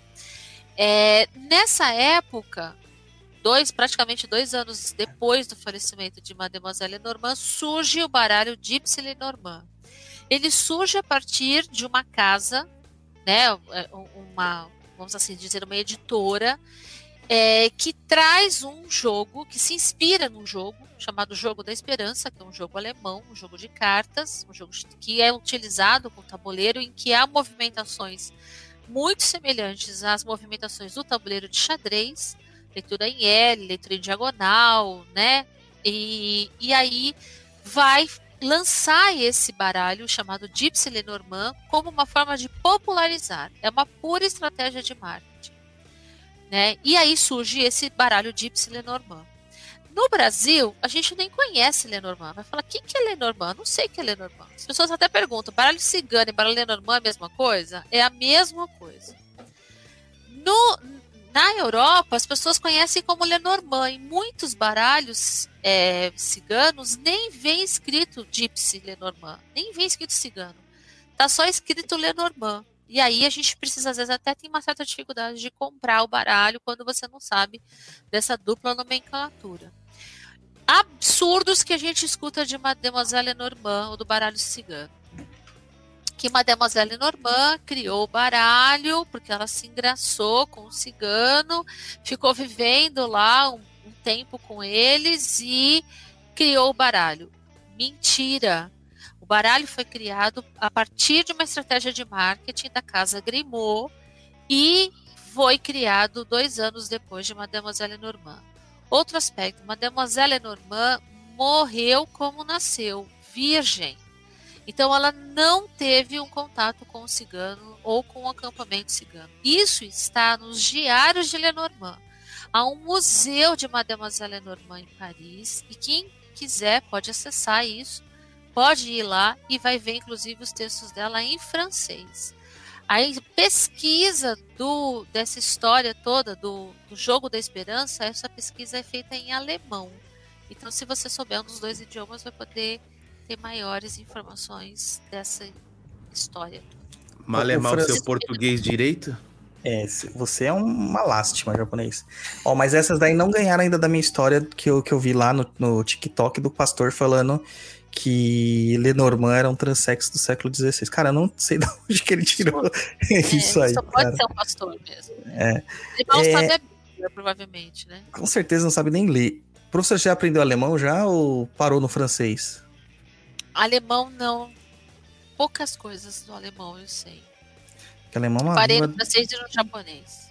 A língua do capeta, né? O linguinha. É, não, o, o japonês já me dá um bom trabalho. Já 19... 1945 kanji é coisa pra caramba pra guardar, hein? Poxa, eu adoraria saber japonês só pra ler os mangá do Dragon Ball quando sai de lá direto, tá vendo? Sem ter que esperar a tradução, mas tudo bem. Cara, é... faz um curso. Não, cara, meu inglês e meu espanhol é o máximo que eu consigo falar além do português. Línguas não é um dos meus fortes. Mas assim, o, o, no baralho. No tarô, nós temos cartas para um cacete, né? É, só de arcanos. Dobro, né? É. Só de arcanos ali menores, a gente tem o, o dobro pra, do que a gente tem de. 56 ali, né? assim, de, de trunfos no, no baralho cigano, né? Eu falo trunfo, né? As pessoas vão achar que é o super trunfo, mas é cada nome de é. carta também pode ser chamada de trunfo, né? Porque tem uma representatividade. Uh, o que eu acho interessante é que no tarô a gente tem uma historinha. No tarô, pelo menos, tem uma historinha. Tem a jornada do louco, o louco caminhando por cada um dos arcanos maiores, os arcanos menores é, e os naipes ali se enraizando, se mostrando todos os aspectos da vida do louco. No baralho cigano a gente também tem esse, essa historinha, professora? Não. Ah, na verdade, as pessoas criam histórias, assim como cria a aproximação das cartas do baralho cigano com é, orixás ou a, a, carta dos algumas cartas do baralho com entidades da umbanda. As pessoas adoram essas, essas aproximações, mas isso é pura apropriação das pessoas. Olha lá, o, o, ele tá Eu só tive que comprar um baralho para comparar, cara. Eu, eu, tive que comprar. É? Que baralho é esse? Esse é o Rosa Caveira. Rosa Caveira, é. Tem da Maria Mulambo, tem vários, é. Eles adoram fazer isso. Então, assim, na verdade, é... qual é a diferença? Cada carta do tarô ela tem uma história em si. E, e, aí tem uma outra coisa. Se o personagem está de pé, está sentado, se ele está virado para a direita, para a esquerda, se ele tem uma espada, se ele não tem, tudo isso tem um significado no tarô. Porque existe uma profundidade maior no tarô nesse sentido. Daí a gente vai ter aproximação do tarô com a cabala, né? Enfim, várias outras questões aí. A gente vai ter isso no tarô. O baralho cigano, você não precisa ter imagens no baralho cigano. Tanto é que se você quiser ler o baralho cigano, pegar vários post-it e escrever lá mensageiro, trevo, sol, lua, casa, foice, cobra, você vai ler da mesma forma, porque ele é um baralho de combinação. Daí uma dificuldade que a gente vai ter com relação ao baralho cigano é porque uma carta tem um significado, o que dá atributo. é, Eu falo para o pessoal que é quase uma aula de língua portuguesa. Porque, por exemplo, a carta do homem. A carta do homem é só o homem. A carta da mulher é só a mulher. Se esse homem é alto, magro, se ele é estrangeiro, se ele é boa pessoa, se ele tá, se ele tá apaixonado, se ele não tá, são as outras cartas que vão dar significado. Porque ele é um, um baralho de aproximação. Então você vai combinando as coisas. O tarô não. Se você tem um rei de espadas, você tem todo um significado no rei de espadas. Se você tem um imperador, você tem todo um significado em torno do imperador, todo um conjunto de significados. O baralho cigano não. Baralho cigano, você tem a figura do homem, ele é só o homem. Ah, mas ele é o meu namorado, ele é o meu chefe? Não sabemos, ele é um homem. O que vai definir esse homem são as outras cartas. E isso faz um pouco de. Né, isso às vezes confunde a, a cabeça das pessoas quando trazem a maneira de ler o tarô para ler o baralho cigano. E são duas maneiras diferentes. Olha lá o homem, né? Bem francês Então- esse aqui mesmo. Bem francês, bem francês. Então isso dificulta é, a compreensão, porque a gente quer ler da mesma maneira. Agora, por que que você se familiariza mais com o tarô? Eu falo para as pessoas que tarô é coisa de gente grande, nada contra o baralho cigano. Mas o tarô ele é muito intuitivo. Ele, ele exige muito da nossa intuição. E quando a gente abre o tarô, a gente abre a gente abre muito os nossos canais mediúnicos. O baralho cigano, ele trabalha a nossa percepção de espaço, principalmente. Quando a gente joga a mesa real, a gente vê o que está próximo da pessoa e o que está longe da pessoa. Esse- essa aproximação nos dá uma dimensão da vida da pessoa de maneira global. Sabe aquela história? Vamos pôr as cartas na mesa? Então você mostra o que é importante e o que não é para a pessoa naquele momento. Então ele trabalha esse dimensionamento da vida da pessoa, o baralho cigano. Então são dois, são dois oráculos nesse sentido muito interessantes. E eles respondem a mesma coisa de maneiras diferentes. E eu vejo que algumas pessoas gostam, querem jogar o tarô da mesma maneira como joga o baralho cigano. E eu particularmente acho que a compreensão é outra. É, né? eu não consigo. Se for pra jogar nas- mesmas jogadas, com o mesmo esquema, cada carta tem uma. repre- Porque no tarô eu consigo jogar uma carta, duas cartas, três cartas e ter a simbologia de cada uma delas individual. No baralho cigano, joga não. celta, você faz uma cruz celta, você consegue entender bem. A cruz celta, por exemplo, eu já acho que não funciona tão bem pro baralho cigano. Tem gente que Sim. joga. Eu já não acho. Por exemplo, quer ver um exemplo? Um jogo de três cartas. Você vai lá, tarô, pá, pá, pá. Pronto, você tem três cartas lá. No baralho cigano, você joga as três cartas, só que se você acrescenta uma quarta carta embaixo de uma das outras, você já muda o significado do jogo. Sim. Eu vejo as pessoas fazendo isso e aí ficam confusas. E não sabe por que ficou confusa. Ficou Ó, confusa Luiz. porque você quis fazer de um jeito como não se faz. Vou jogar pro Luiz, hein? Pra saber quando vai sair o swing, professora. Olha só. Três Você vai cartas. Baralho cigano? Tô jogando baralho cigano, mas não vou ler não, porque eu não sei direito. Aqui, ó, quando vai sair o swing, ó. É, olha, ele escolheu isso a dedo. Não, juro pra você, embaralhei. Olha Baralhei, só. tirei- Tirei Tem que na. aí. Pega a tua listinha lá da mulherada que você já tem, vai lá no teu mailing e sai caçando aí. Aí pode dar casamento Não, japonês, tô vendo aliança ali, ó. tá- você não tá entendendo essa história aí do swing. O Douglas tá falando que eu tenho que ir numa casa de swing, não é sei, contatinho. Não é contatinho, entendeu? Eu já entendi. Olha você vai só. na casa de sozinho, sozinho, vai ter que levar alguém, né, junto, né? Ó, o- uma, uma curiosidade aqui, professora. Por exemplo, na carta do homem e da mulher, que eu acabei de perder, mas eu lembro. A carta do homem, ela é representada por um naipe aqui, que seria o Copas, que é o as de copas. E a mulher é, o as de espadas. Então aquele negócio do cara falar assim, não, eu sou muito espada, hum, não é bem assim, né? No baralho É, cigano. mas isso, isso no baralho cigano não. No baralho cigano não. É, a, a classificação é outra nesse sentido. Porque é a ela respeita a classificação da, da, da cartomancia. É. Então, da mesma forma, eu, eu acho em alguns momentos que o baralho cigano acaba sendo um pouco tendencioso. Por exemplo, a carta da cobra é a carta da rainha de paus. Sim. Então, por que, que bota uma mulher na carta da cobra? Pô, sacanagem, né? Porque na, na cultura popular falam que a mulher é fofoqueira, língua venenosa, etc e tal. É um sistema pejorativo. Talvez seja mesmo do, do, do preconceito da época onde ela foi concebida, né? Eu acho que sim, que há. Tanto é que é, tem um. Eu não me lembro agora qual é o livro. Ahn, mas o, diz, né? se- Nesse livro estava dizendo que o baralho cigano foi criado para as mulheres, porque o tarô era uma coisa que os homens liam. Porque para ler o tarô, você precisa ter uma inteligência que a mulher não tinha, e daí se cria um jogo de combinação que fica mais fácil para a mulher memorizar. Meu Deus, que preconceito. Mas é sério, isso está no livro. Meu Deus. Num congresso de tarô, há uns dois anos atrás, lá no, no- a gente aqui no São Paulo, a gente discutiu sobre isso numa das, da- das mesas lá. E até tava ali, tinha uma literatura. Eu não me lembro agora, eu vou ver nas minhas anotações. Então, na verdade, se você for ver, como ele é um jogo de combinação, e a mulher não vai conseguir, além, de que a gente está falando do dobro de cartas, né? É, até porque o tarô era uma coisa muito restrita ao ciclo, aos círculos magísticos e aos maçons. Uhum. Tem uma outra questão. Daí, Sim. vamos popularizar o baralho cigano dessa forma. Por exemplo, aqui, ó, a carta da criança no baralho cigano. Nós temos, eu acho que é o valete de espadas. Ou é o rei de De- espadas? Eu acho que é um valete. Eu acho eu. Eu acho que é o É o valete, porque a figurinha tá tão pequeno.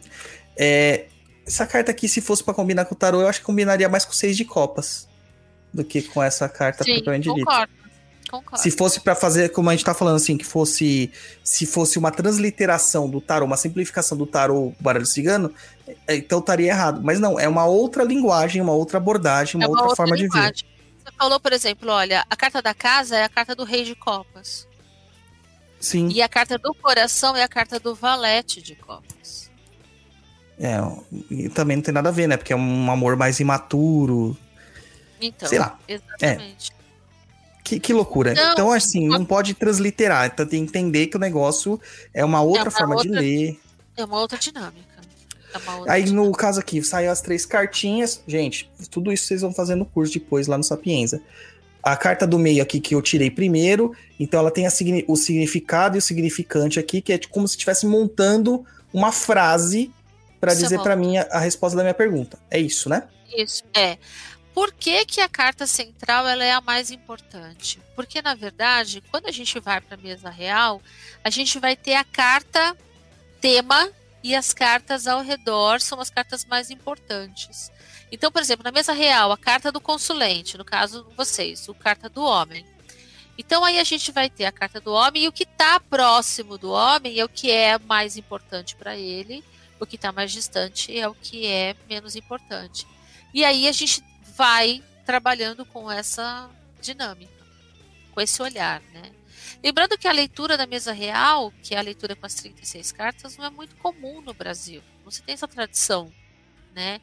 Isso vem mesmo da Europa. Esse, a é, o nosso, esse é um diferencial nosso. A mesa real, gente, são 36 cartas jogadas abertas na mesa. Quantas cartas tem o baralho cigano? 36. Ou seja, você vai ler tudo. Ah, Douglas, mas então é igual para todo mundo? Não, porque as posições das cartas mudam e a história muda completamente. Quando você troca uma letra de lugar numa palavra, ela muda com- completamente. Um acento, né? É. Muda.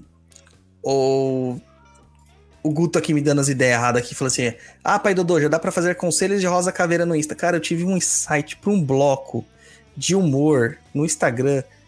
Lem- é, recados de Rosa Caveira, assim mesmo, colocar lá, sabe? E ser bem ignorante na resposta. Cuidado, hein? Cuidado, cuidado. esse- não esse é fale ótimo. adiantado que senão vai aparecer. Ah, é, Cuidado.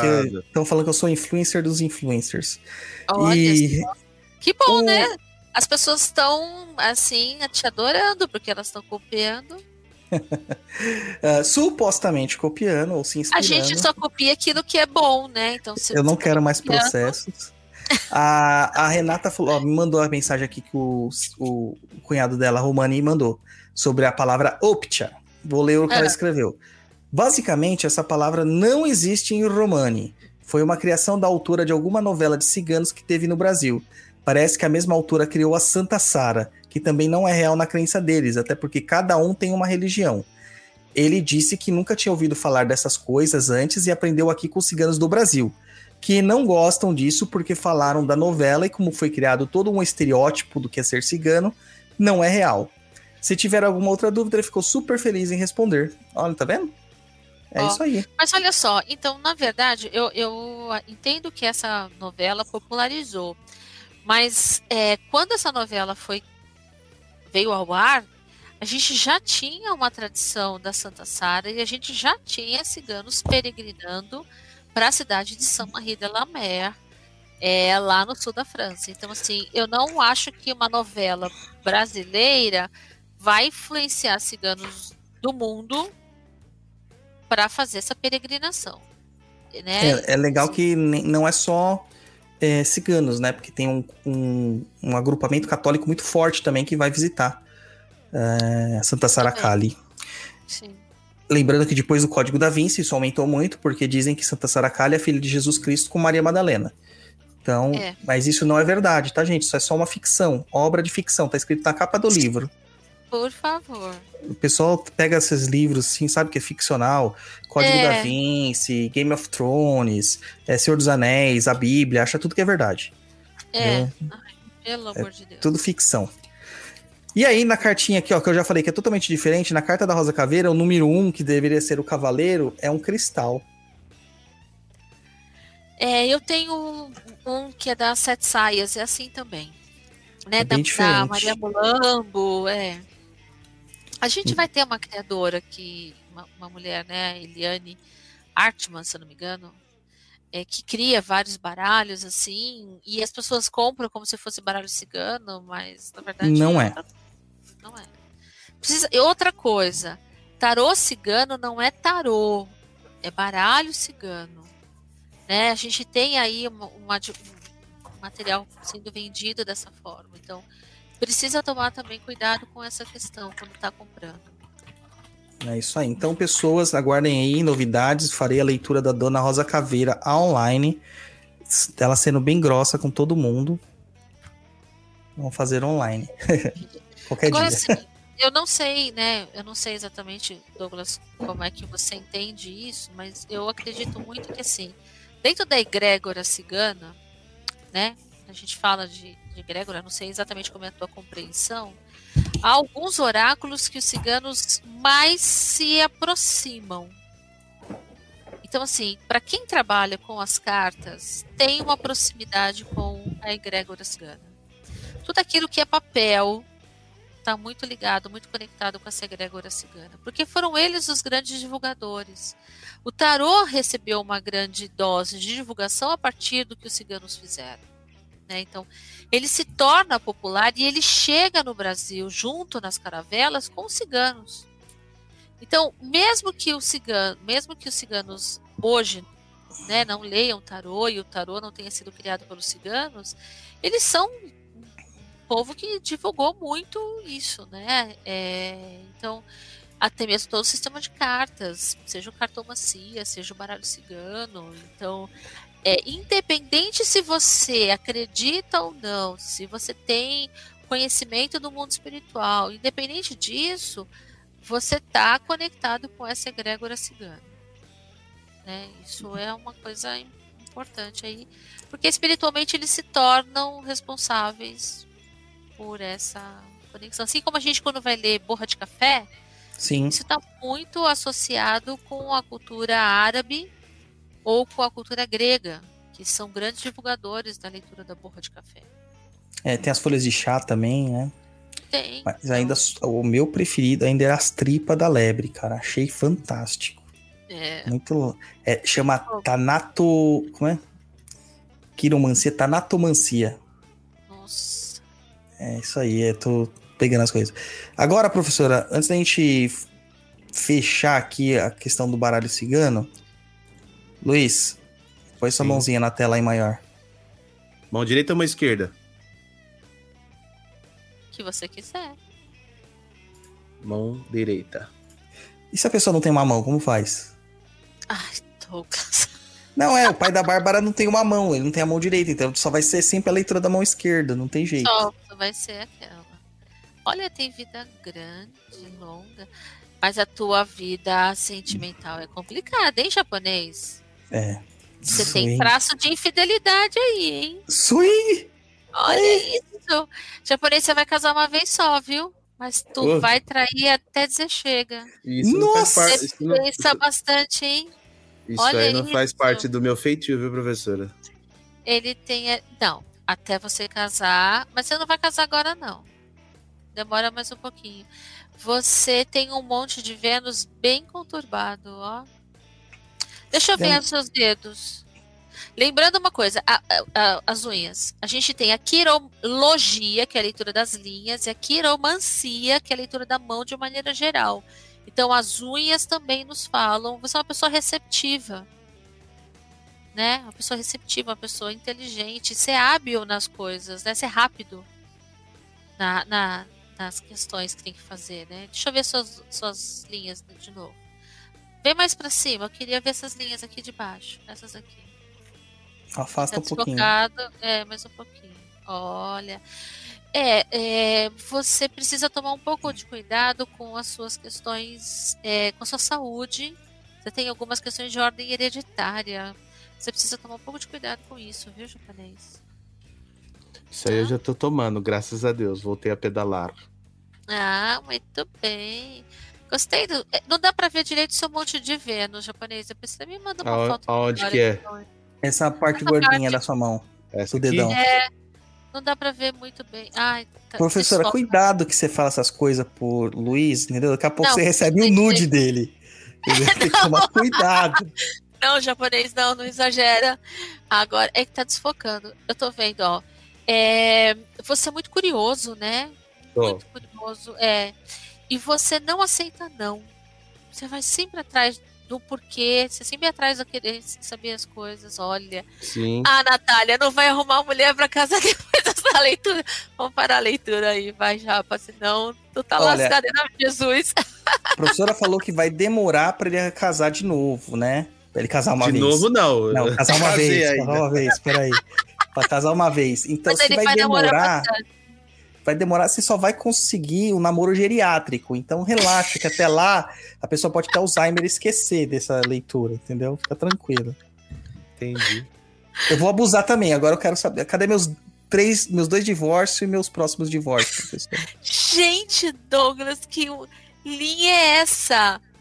Olha isso, você tem uma interrupção na tua linha. Você já passou por algum problema grave de saúde? Já, por isso que eu sou médium e sacerdote.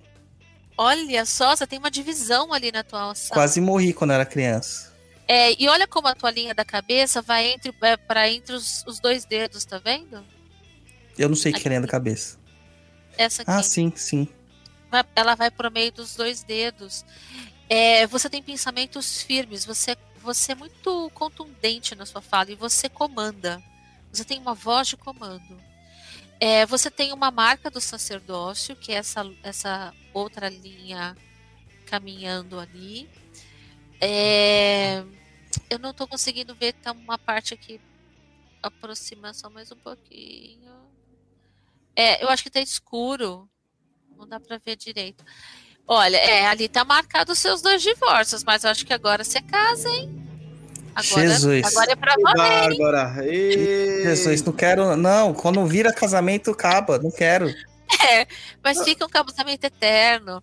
É, você tem só um filho mesmo ali marcado.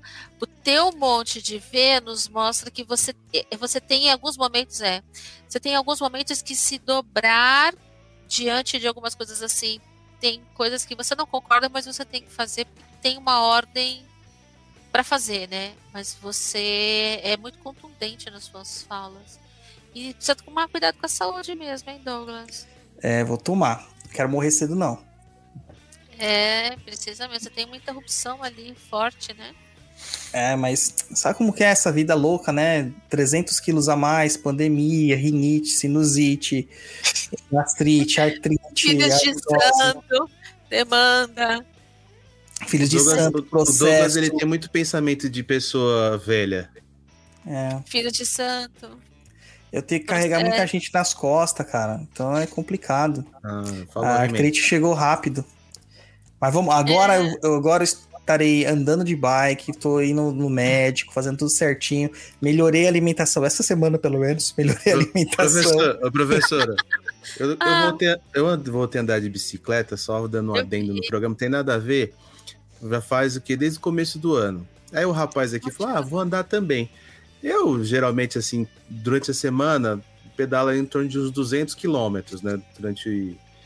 O rapaz aí mandou pra mim: Ô, andei hoje, né? Aí ele me mandou Dois quilômetros. o rastreio, dois quilômetros, professor. Ele falou: Meu, tô morrendo, não aguento, e não sei o quê. Dois quilômetros. Olha só, do- mano, dois quilômetros. Jesus, Tava amado. morrendo, morrendo, morrendo, morrendo de. de eh, nossa.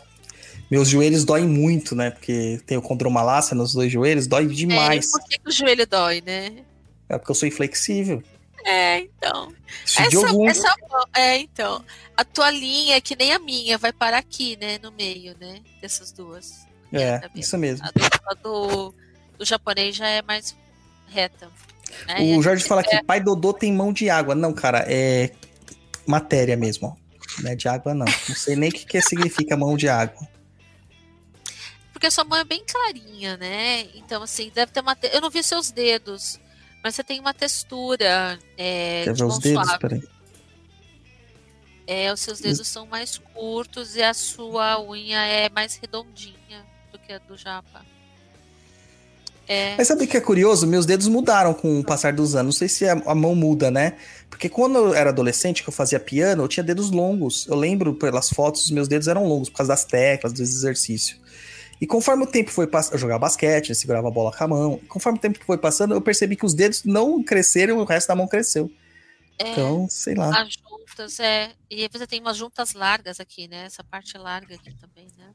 É, Isso aí. muito. Viu, povo? Isso é conhecimento.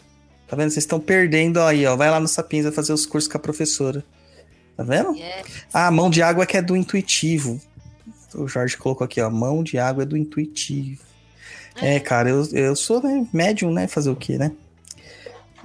A, a professora ainda falou que eu tenho a linha sacerdotal. Eu pensei que era mentira, mas não, até na mão mesmo, tá escrito. tem. Então tá difícil. Vamos pras perguntas, japonês? Bora! Vamos aqui para a pergunta da nossa querida Karina Barros. Ela mandou um super chat. Muito obrigado, viu, Karina? Vamos, gente. Superchat aí pra nós. Pode mandando. Ela pergunta assim: professora, que cuidados você toma para se proteger barra manter a energia boa enquanto está dando uma consulta com baralho? Muito bem. Primeiro que a gente tem que se preparar antes, né, disso. É, eu acho que assim, a gente pode se preparar no sentido de. Eu sempre, eu sempre oriento, né? No curso, no curso mesmo eu falo, né? Eu coloco, a gente tem uma guia, eu tenho as pedras, preparo o ambiente.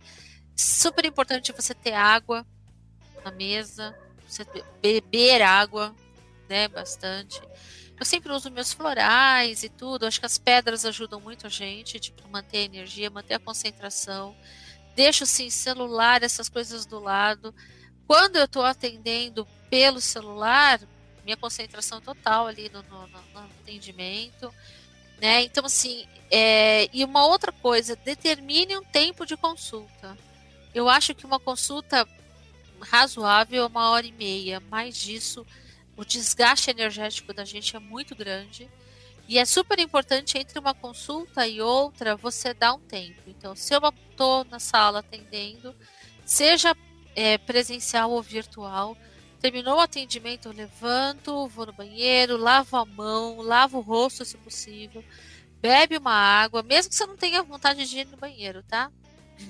Lava a mão, lava o rosto, bebe uma água, dá um tempo e volta. É super importante para quê? Principalmente lavar as mãos, para você se limpar, né, fluir a energia de uma para outra. É, então a gente precisa ter esse preparo nosso entre uma consulta e outra, para também não ficar impregnado com a energia da outra pessoa, né? Tira uma dúvida. incenso é super importante, isso também. É não é uma pergunta, na verdade é só é uma confirmação, né? é, durante a consulta ali, geralmente tem os itens ligados, né? A terra, que seria os minerais, o incenso, que seria o ar, a vela, que seria o fogo, e O incêndio a também água. faz a vez do fogo, né? O Depois incêndio eu- faz a vez.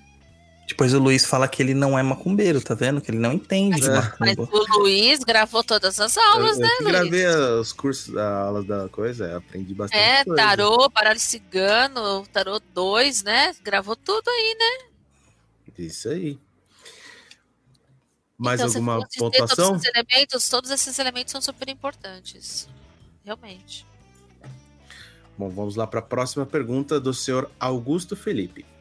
Todos podem trabalhar com oráculos, como o baralho cigano, mas ter sangue cigano dá um plus?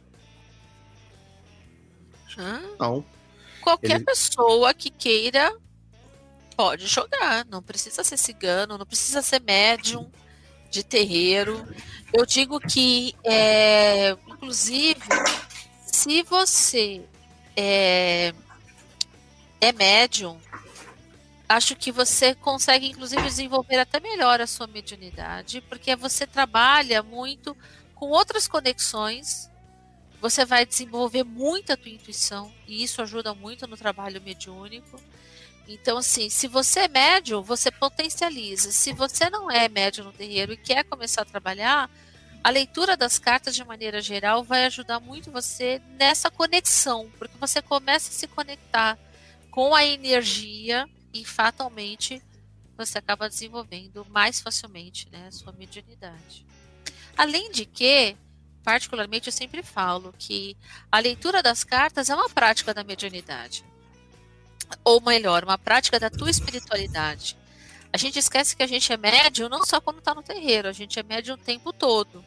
E quando você está fazendo uma leitura para alguém, orientando a pessoa ali, você está exercendo a tua espiritualidade, você está aconselhando. A pessoa evolui e você evolui também. Porque a gente sempre aprende com a leitura que a gente faz para as pessoas, né? E então eu acho que isso é algo que para mim é super importante. É, deixa eu colocar, responder duas coisinhas aqui. O pessoal tá perguntando se a professora faz leitura de mão online, se sim, como fazer, e se para consultar com a professora direto. A professora faz sim. É, quando a gente acabar aqui os blocos das perguntas, tem o jabá da professora e ela vai dar os contatos dela, como que você pode entrar em contato com ela caso queira fazer esse tipo de leitura, tanto de tarô, baralho cigano, leitura da mão, enfim. Aí ela. Toma nota aí, já prepara papel e caneta para anotar as informações da professora. A gente podia fazer um senta que lá vem a macumba cigana, né, cara? A professora passando uma mironga aí pro pessoal, né? Ô, bora lá. Dá para Bom. fazer hoje ainda? Tem que vir, tem que vir superchat, só com superchat. Agora eu tô assim, eu tô capitalista. Ó, no final, no final Sem da problema. a professora vai pensando aí na, na macumba que vai fazer quando terminar Pra aí. prosperidade? Pode ser. Para quando terminar Ah, as perguntas aqui, a gente solta aí o Senta que lá vem macumba versão cigana. é, pra prosperidade, o pessoal gastar o dinheirinho fazendo curso no Sapiens, no Perdido EAD. É isso aí. Próxima Jota. pergunta da, Dric, da Drica Abreu. A professora Edileia ensina em seu curso práticas de cartomancia também? Não, a gente ainda não tem no Sapiens a prática da cartomancia.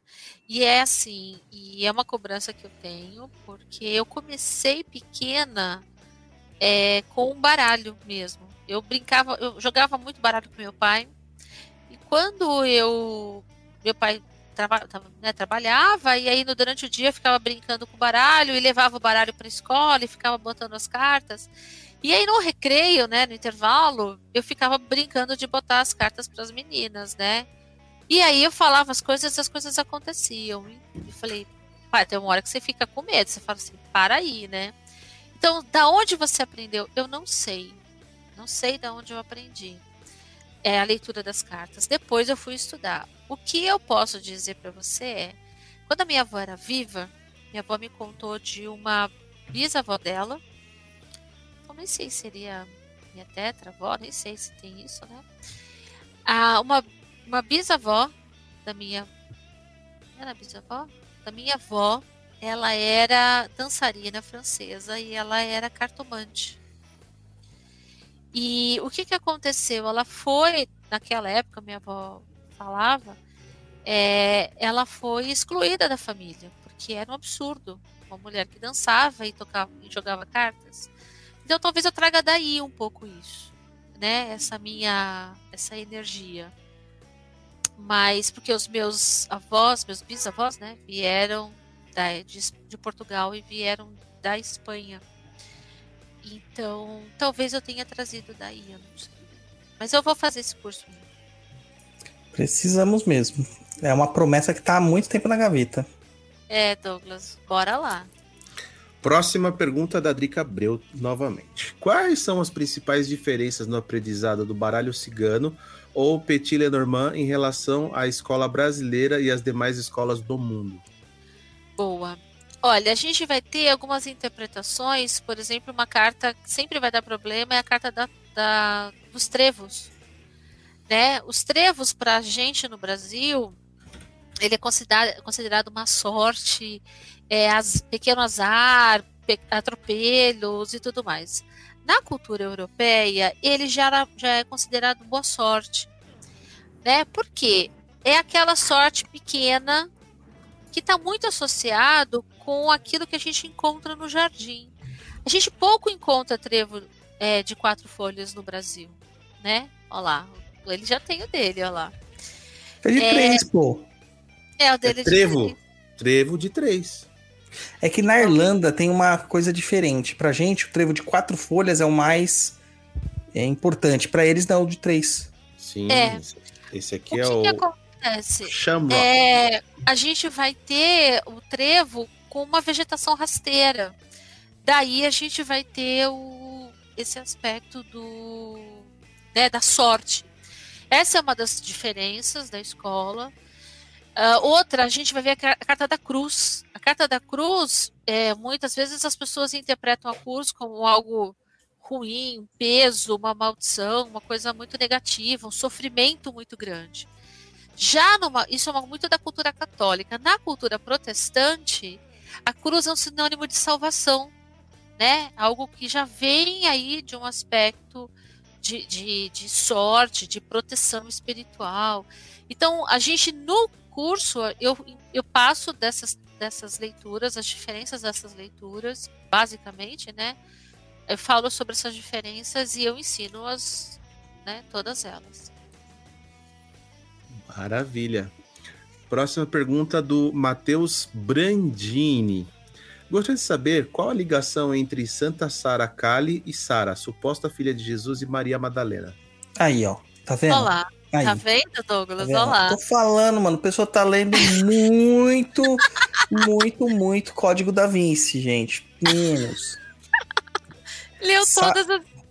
Leu tudo. O, o Sara é um nome hebraico, na verdade é um nome bíblico hebraico, e ele tem uma conotação de senhora ou princesa ou dama de alta classe ou venerável dama e blá blá blá. É isso, gente. Então nem sempre que tá escrito lá na Bíblia, ai, Sara, às vezes não é Sara o nome da pessoa, você tá falando assim, ah, a senhora de alta classe de reverência, entendeu? Tá falando sobre isso, não, nem sempre é um nome. É, e assim, infelizmente, a gente vai ter esse preconceito mesmo. Porque, vamos lá, né? O nome de Deus, quantos nomes de Deus a gente vai ter em hebraico? E, e a gente traduz tudo como Deus, né? Se a gente fosse pensar isso, isso né, daria um problemão aí. Então, Sim. E os rabinos, eles não falam. falam o, nome, o nome do inefável, do glorioso, do altíssimo não se pronuncia. uhum, muito bem. Isso aí. Vamos lá, próxima pergunta da Mariana Favoreto.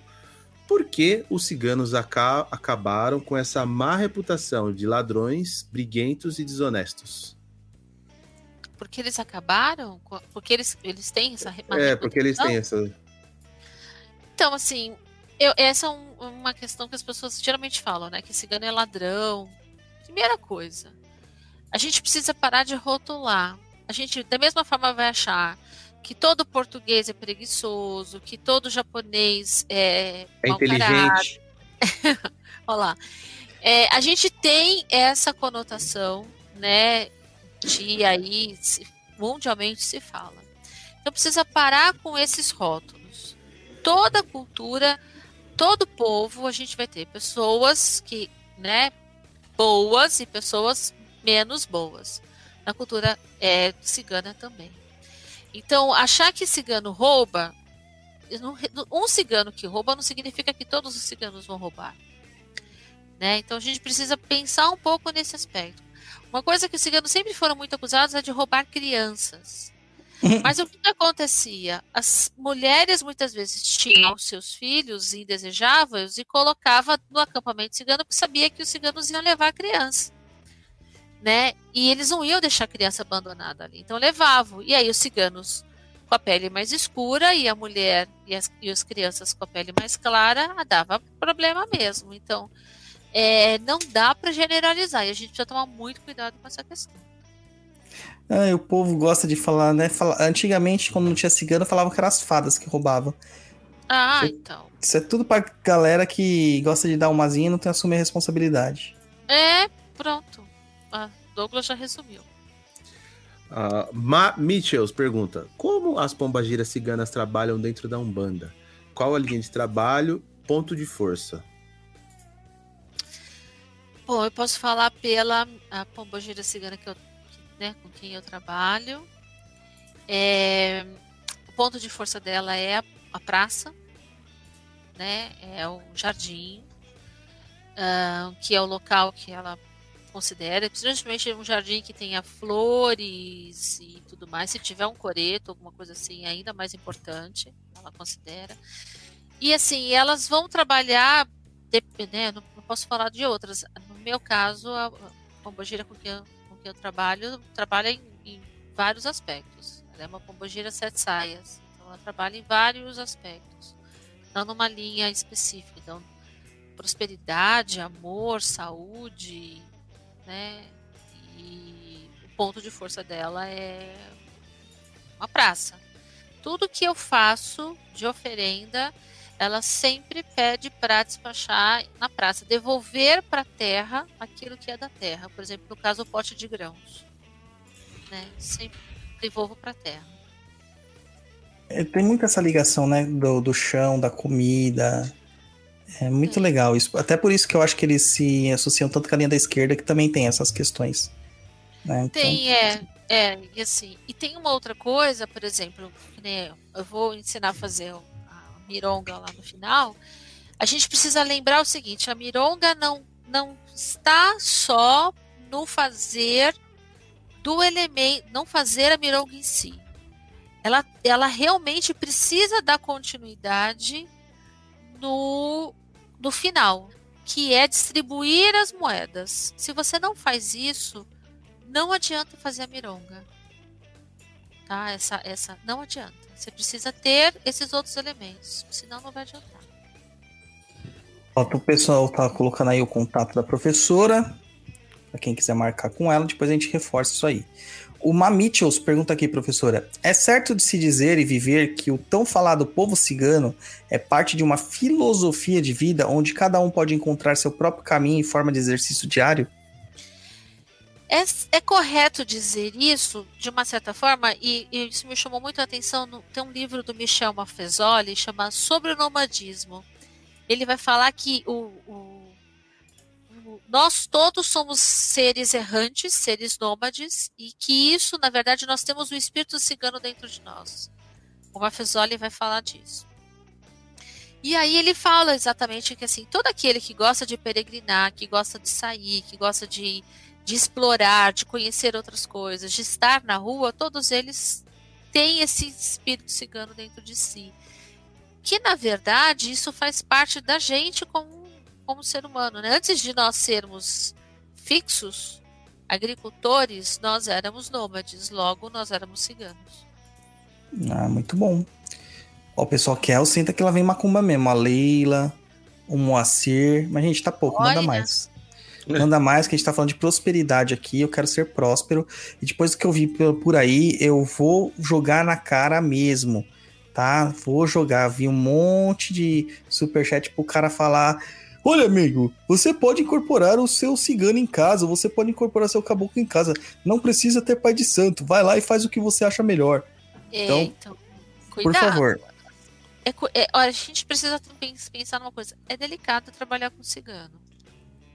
Eu já vi terreiros que trabalhavam com ciganos e o terreiro faliu, fechou, porque não trabalha com ciganos corretos. Precisa tomar cuidado. Você precisa Sim. ter cuidado para trabalhar com essa linha. Próxima pergunta, japonês. Próxima do Luizinho Afonso. É, quais são as doutrinas barra feituras barra tipo de preparações para se jogar de fato o baralho cigano? Qualquer um pode abrir um jogo e começar a consultar pessoas?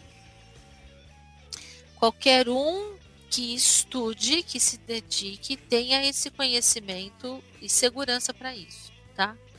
E eu digo uma outra coisa: não faça para o outro aquilo que você não faz para você. Se você tira cartas para você, você está apto para tirar para os outros. Porque não adianta você querer para os outros aquilo que você não faz para você. Então, assim, se tem um preparo, tem, estude, pratique, se dedique. É por isso que a gente faz o curso, né? Tem os três meses aí para você aprender exatamente. Acho que há um preparo energético seu para essa questão. Porque quando você vai fazer uma, uma leitura para alguém, você está manipulando energia e você tem que lidar com a tua energia a energia da outra pessoa. Você está captando energia. Eu falo que quando você vai ler as cartas para alguém, você é um intérprete, você é um mediador da mensagem que aquela pessoa está querendo receber por meio das cartas. É, então você precisa ser um bom mediador. Porque se o baralho cigano, se o tarô são oráculos, a gente precisa lembrar qual era a função dos oráculos na antiguidade. Que era exatamente, os oráculos eram a maneira que os deuses se comunicavam com os homens, no- né? na, na Grécia, no Egito. Então a gente precisa pensar muito nessa questão. Que tipo de mediador eu sou se eu não tenho responsabilidade sobre aquilo, se eu lido com isso de uma maneira leviana. Então eu preciso tomar esse cuidado com essa questão. Até mesmo para coisas bem importantes, né, professora? A gente tem que falar, né? É, tipo, colheita, a questões matrimoniais, mudança do local onde você estava estabelecido para outro local, é, vida e morte mesmo, entendeu? Não é tipo, ah, ah, eu quero ler hoje para saber o que, que tá acontecendo com a minha vida. Não é só isso. Não. É. Eu, eu falo que a gente está lendo sobre a vida de alguém. E a vida é, um, é, um, é uma- algo muito precioso. A vida humana é muito preciosa. Então, a gente não deve eh, li- falar sobre isso, lidar com isso de uma maneira leviana. Precisa tomar cuidado. né? Depois a gente depois pega a carga aí e não sabe como é que vai fazer. Vai lá pro pai Dodô, né? Ah, pode ir lá, no show de Jorge, tá, gente? Eu não faço consulta particular. Apesar que se pagar bem, eu tô até mudando minhas perspectivas. Eu vou fazer também, porque, mano, só os outros ganhar dinheiro, eu vou ganhar também. tô perdendo mó dinheiro, cara. Tô impressionado. Não, que isso. Próxima pergunta da senhorita Bárbara Mazu, Mazucelli. Acho que é assim que fala o nome dela. Bárbara, você devia, tá, Bárbara. você devia estar estudando pro concurso, Bárbara. É, na adolescência, eu adorava me vestir de cigana nas festas da fantasias. Pelo ponto de vista cigano, essa atitude é desrespeitosa? Não, não vejo isso como desrespeitoso. É, É, pelo contrário, eu como acho que foi uma criança- homenagem. é, então, como criança, com que maldade você estaria fazendo isso? Não tem maldade na criança. Você, você se vestia porque você gostava de fazer. Você gostava disso. Eu adorava usar saias compridas. Minha mãe já fazia saias para mim. Eu sempre fui de usar saias desde muito pequena. Eu Tenho fotos minhas assim. Então, assim. E eu nem sabia se era desrespeitoso ou não, porque eu simplesmente fazia porque eu gostava. É, então, não vejo por que ser. Até como, como ele falou, uma homenagem. Bora Próxima lá. pergunta do Nelson Félix. Comentei noite, com, a, comentei com a minha esposa que desde pequeno me arrepio ouvindo. Eu me arrepio inteiro ouvindo música cigana, Gypsy King e tantos outros. Dizem que eu posso ter um cigano comigo. Por esse simples fato, pode ser verdade? Olha, eu digo que se você se arrepia, o arrepio pode ser uma manifestação dessa energia, dessa, dessa energia que se aproxima, porque nem todo mundo se arrepia quando ouve música cigana, tem gente que não gosta. Então, assim, pode ser, sim, uma aproximação. Tem gente, por exemplo, que nunca pegou no baralho na vida, quando pega, se arrepia todo. Então, sente aquela energia e pode, de repente, ter essa manifestação física como uma forma de, de captar, de sentir essa energia da aproximação. Eu penso que sim. Agora, se quem é esse cigano, aí Pai Dodô pode resolver. Inclusive, a professora fez um workshop de ciganos muito legal, que ela me passou o acesso ao curso dela e tal. Eu achei muito, muito interessante quando você fez a, a divisão dos ciganos pelas duas áreas de atuação, é, os ciganos chefes e tal. Meu, é muito legal aquilo, muito legal. É, a Muito gente legal. falou. É eu vou, ainda quero gravar aquele workshop no Sapienza. Acho que vai ser bem legal. Vai. Até como uma forma de, de como é que fala? De, trazer uma coisa mais fundamentada em termos de estudo, né? Próxima Bora. pergunta do Tiago Oliveira. Então o cigano Roots mesmo lê em a mão? Então, sim, embora a gente vai ver cada vez menos isso, né? É, mas assim, os ciganos originalmente vão fazer a leitura de mãos. Que tem sido cada vez mais difícil, né? Cada vez mais difícil. Se eles mal leem as cartas, você acha que vai ler a mão? A mão é mais complexa de ler do Sim. que as cartas. A minha mãe falava que a cigana vinha ler a mão pra roubar os anéis. Eu falava, mãe, quem que vai querer roubar essas bijuterias que a gente usa? É, eu já ouvi isso, né? Mas assim, no fundo, no fundo, a leitura de mãos ela é bem mais complexa. Por isso que eu falei que eu prefiro que a pessoa mande uma, uma foto, alguma coisa assim, porque a gente vai ter muitos detalhezinhos e desenhos que se formam na mão. Né? E aí, como na impossibilidade de fazer a leitura agora sim, o, o japonês olhando para a mão dele, Douglas. É. É no swing ali. Bora É. lá. Próxima pergunta da Mariana Favoreto. Boa noite, Mariana. Os ciganos trabalharem ou não varia mais pela vertente da Umbanda ou pela determinação do guia-chefe da casa? Douglas? Olha, na minha casa, quem determinou nem foi o guia-chefe, foi o, o Exu, chefe da tronqueira, chefe da quimbanda.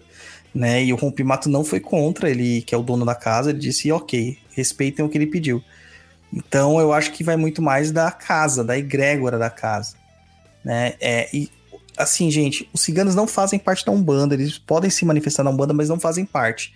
É, Na esquerda se manifesta Exu cigano e Pombagira cigana numa boa, né? Cigana, é, Pombagira cigana das sete saias, pode pode se manifestar de boa. A questão é que não vai ter uma linha assim, hoje vai ter uma gira de ciganos. Não. Não vai ter. Entendeu? Não vai ter. É. Então, essa é a diferença. A casa que eu vou não trabalha com ciganos, não tem. É, então a cigana vem na linha da esquerda. Ela vem como pombogira cigana. Então é isso, assim. Então é a egrégora da casa. É que tem uma vertente aí que o cara transformou Santa Saracali em Ansan, depois virou Egunitá, aí virou Kali. Aí agora é tipo, sei lá o que, que é, como que tá agora. Toda hora muda, cara. Aí você vai ter a linha do Oriente, que vão ter mestres indianos com Sim. ciganos, né? E tudo mais. Embora exista. É, mas isso é outra coisa. Vai o próximo japonês. Próxima pergunta da Marianne Francisco. Os ciganos não têm nada escrito sobre suas tradições? Tem sua cultura transmitida somente pelos seus costumes e de forma verbal? Pergunto justamente pela falta de registro do Ocha. Isso. Cigano não tem. É, por conta dessa questão. É, porque ele diz que se ele tiver que escrever aquilo que ele fala, então é sinal de que não, não é, precisa, né? A palavra dele não vale nada. É, a gente vai ter alguns livros, que nem eu falei, aqueles ciganos no Brasil. Tem um outro livro que eu acho que é bem interessante, chama Os Ciganos Ainda Estão na Estrada, que é da Cristina. Não lembro agora, que é uma dissertação também, uma pesquisa de história, no campo da história. Muito, muito importante também. E assim, a gente não vai ter isso porque principalmente os ciganos vão é, transmitir a cultura na escola deles. Então as crianças vão para a escola normal, né, aprender lá o idioma, os costumes e tudo mais, mas a, o ensino é feito do idioma e das tradições ciganas é feito pelas pessoas mais velhas dentro da tradição cigana, das, né, no acampamento cigano mesmo. E isso é tudo oral. Kiko Miranda pergunta: quem são os ciganos do deserto? Os ciganos do deserto, a gente poderia falar dos beduínos, né? Assim que a gente chamaria. Mas os ciganos são um povo que vai estar no deserto, eles vão ser um povo que vai estar na estrada, eles é, é um povo que inclusive esteve junto lá com Moisés quando saiu do Egito. A gente vai ter ciganos naquela época também. Natália Farias. Em que área da vida eles atuam com mais força? Então, o cigano tem forte essa coisa do comércio. Né? O homem cigano, dentro das, das, suas, das suas profissões, o comércio de vender tapeçarias, de ferragens, né? Então, o comércio principalmente é uma coisa muito forte para o homem cigano, porque é aquilo que ele consegue fazer dinheiro para poder ir para outros acampamentos, para outros territórios. E a mulher cigana cuida da casa e cuida da leitura das cartas. Então, nesse sentido, ele é bom na negociação. Não que ele não possa trabalhar com cura, com saúde, mas não é esse o forte. Como a família é um ponto muito importante para os ciganos, então, a questão de união da família, de manter a união, questões familiares é são pontos muito importantes. Por isso que vai falar muito das coisas de amor. Mas, na verdade, a questão manter uma boa união da família e as questões de prosperidade. Lembrando que prosperidade não é o dinheiro em si. Prosperidade é a mesa farta, é a boa comida, né? Isso é uma coisa muito importante. Tanto é que um casamento cigano dura dois, três dias a festa né? Isso é prosperidade para os ciganos. Tinha até um reality show, é Meu Casamento Cigano. Isso. Exatamente. Caramba. É, cara, é. Meu, é meu grande casamento cigano, era da Discovery. É umas coisas assim absurdas, os é. vestidos caros, uns carros caros. Muito louco. Você já viu uns vídeos que rola no WhatsApp aí de disputa de cigano? Não. Nunca viu? Não, a única disputa que eu lembro é a de violino. E de dança. É, disputa de cigano pra ver quem tem mais dinheiro. Cara, Meu é um Deus. absurdo. É. Então, mas isso. Acho que ele foge um pouco da essência.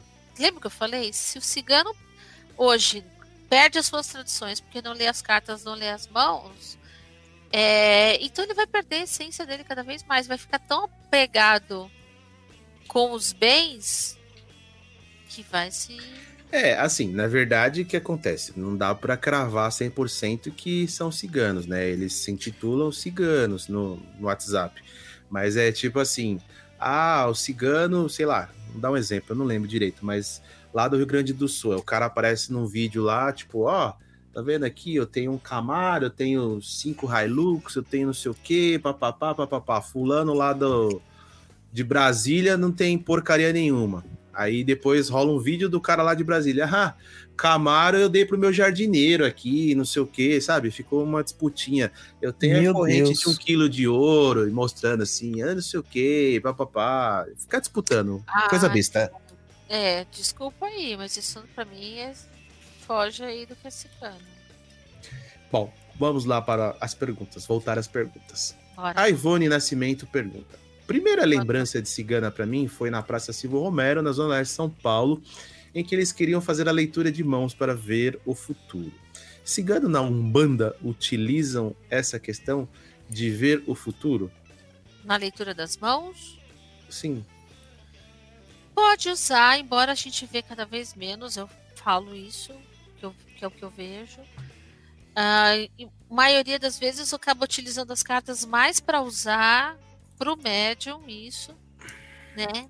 E assim, a cigana com quem eu trabalho, ela não lê quase o baralho cigano, ela lê as cartas mesmo do baralho. E inclusive faz as mirongas dela lá com a carta, com as cartas de baralho e tudo. E usa muito fita. Né? Ela usa muito fita. Na, que é uma outra coisa que os ciganos usam muito para fazer as suas magias. O Júnior Castro pergunta aqui: boa noite, como funcionam as perguntas de hoje? É assim, Júnior, você pergunta a gente responde, só que não tem leitura de cartas, tá? O Papo Nem Cruza não tem, mas a professora, ela faz sempre. A cada 15 dias, professora, tá sendo semanalmente. Isso, Cada 15, cada né? 15 dias, isso. Lá no Facebook do Núcleo Sapienza, procura lá Núcleo Sapienza, Núcleo de Estudo Sapienza, tem uma live onde que ela fala um tema, um tema teórico, explica alguma, alguma abordagem e depois faz umas leituras pra galera, tá? Isso. É, O pessoal já achou que era leitura de cartas. é. Natália Farias, como é a cultura que eles mesmos não escreve- escrevem, corre o risco de ser perdida com o tempo, e no futuro só teremos ciganos genéricos. É o que a gente Putz, tava falando, né? É, Natália, é. Você sabe que uma coisa engraçada, você falando sobre isso? Contei a história para vocês agora há pouco, né?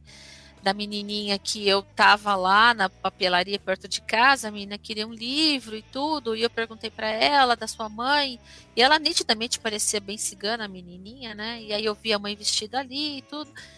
E aí ela falou assim que a mãe dela não sabia ler as cartas e o pai sabia, mas o pai estava trabalhando. Naquela hora, né, a cigana logo encostou a mim e falou assim: tá vendo a importância de você falar sobre isso? Porque se você não falar da maneira séria, tem tanta gente falando abobrinha.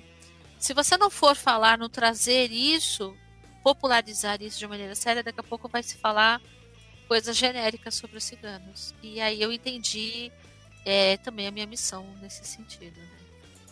Muito bem. Próxima pergunta do André Luiz Brandão. O baralho cigano tem que ser necessariamente consagrado, sendo ele, ele responde por alguma egrégora oracular, abre parênteses, o jogador sozinho ou é sempre mediante alguma entidade encostada? Olha, assim, é, eu acho importante você consagrar no sentido de você limpar aquela, aquele baralho e energizá-lo para ele estar apto para isso, né? Acho que é uma, uma coisa importante.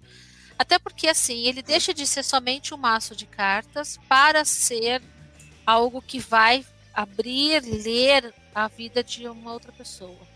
Eu faço isso também, com, principalmente com baralho de cartas. Eu compro, né? Eu posso comprar um baralho que se joga poker e eu vou usar para ler as cartas para alguém. Então eu preciso trabalhar a energia daquele elemento.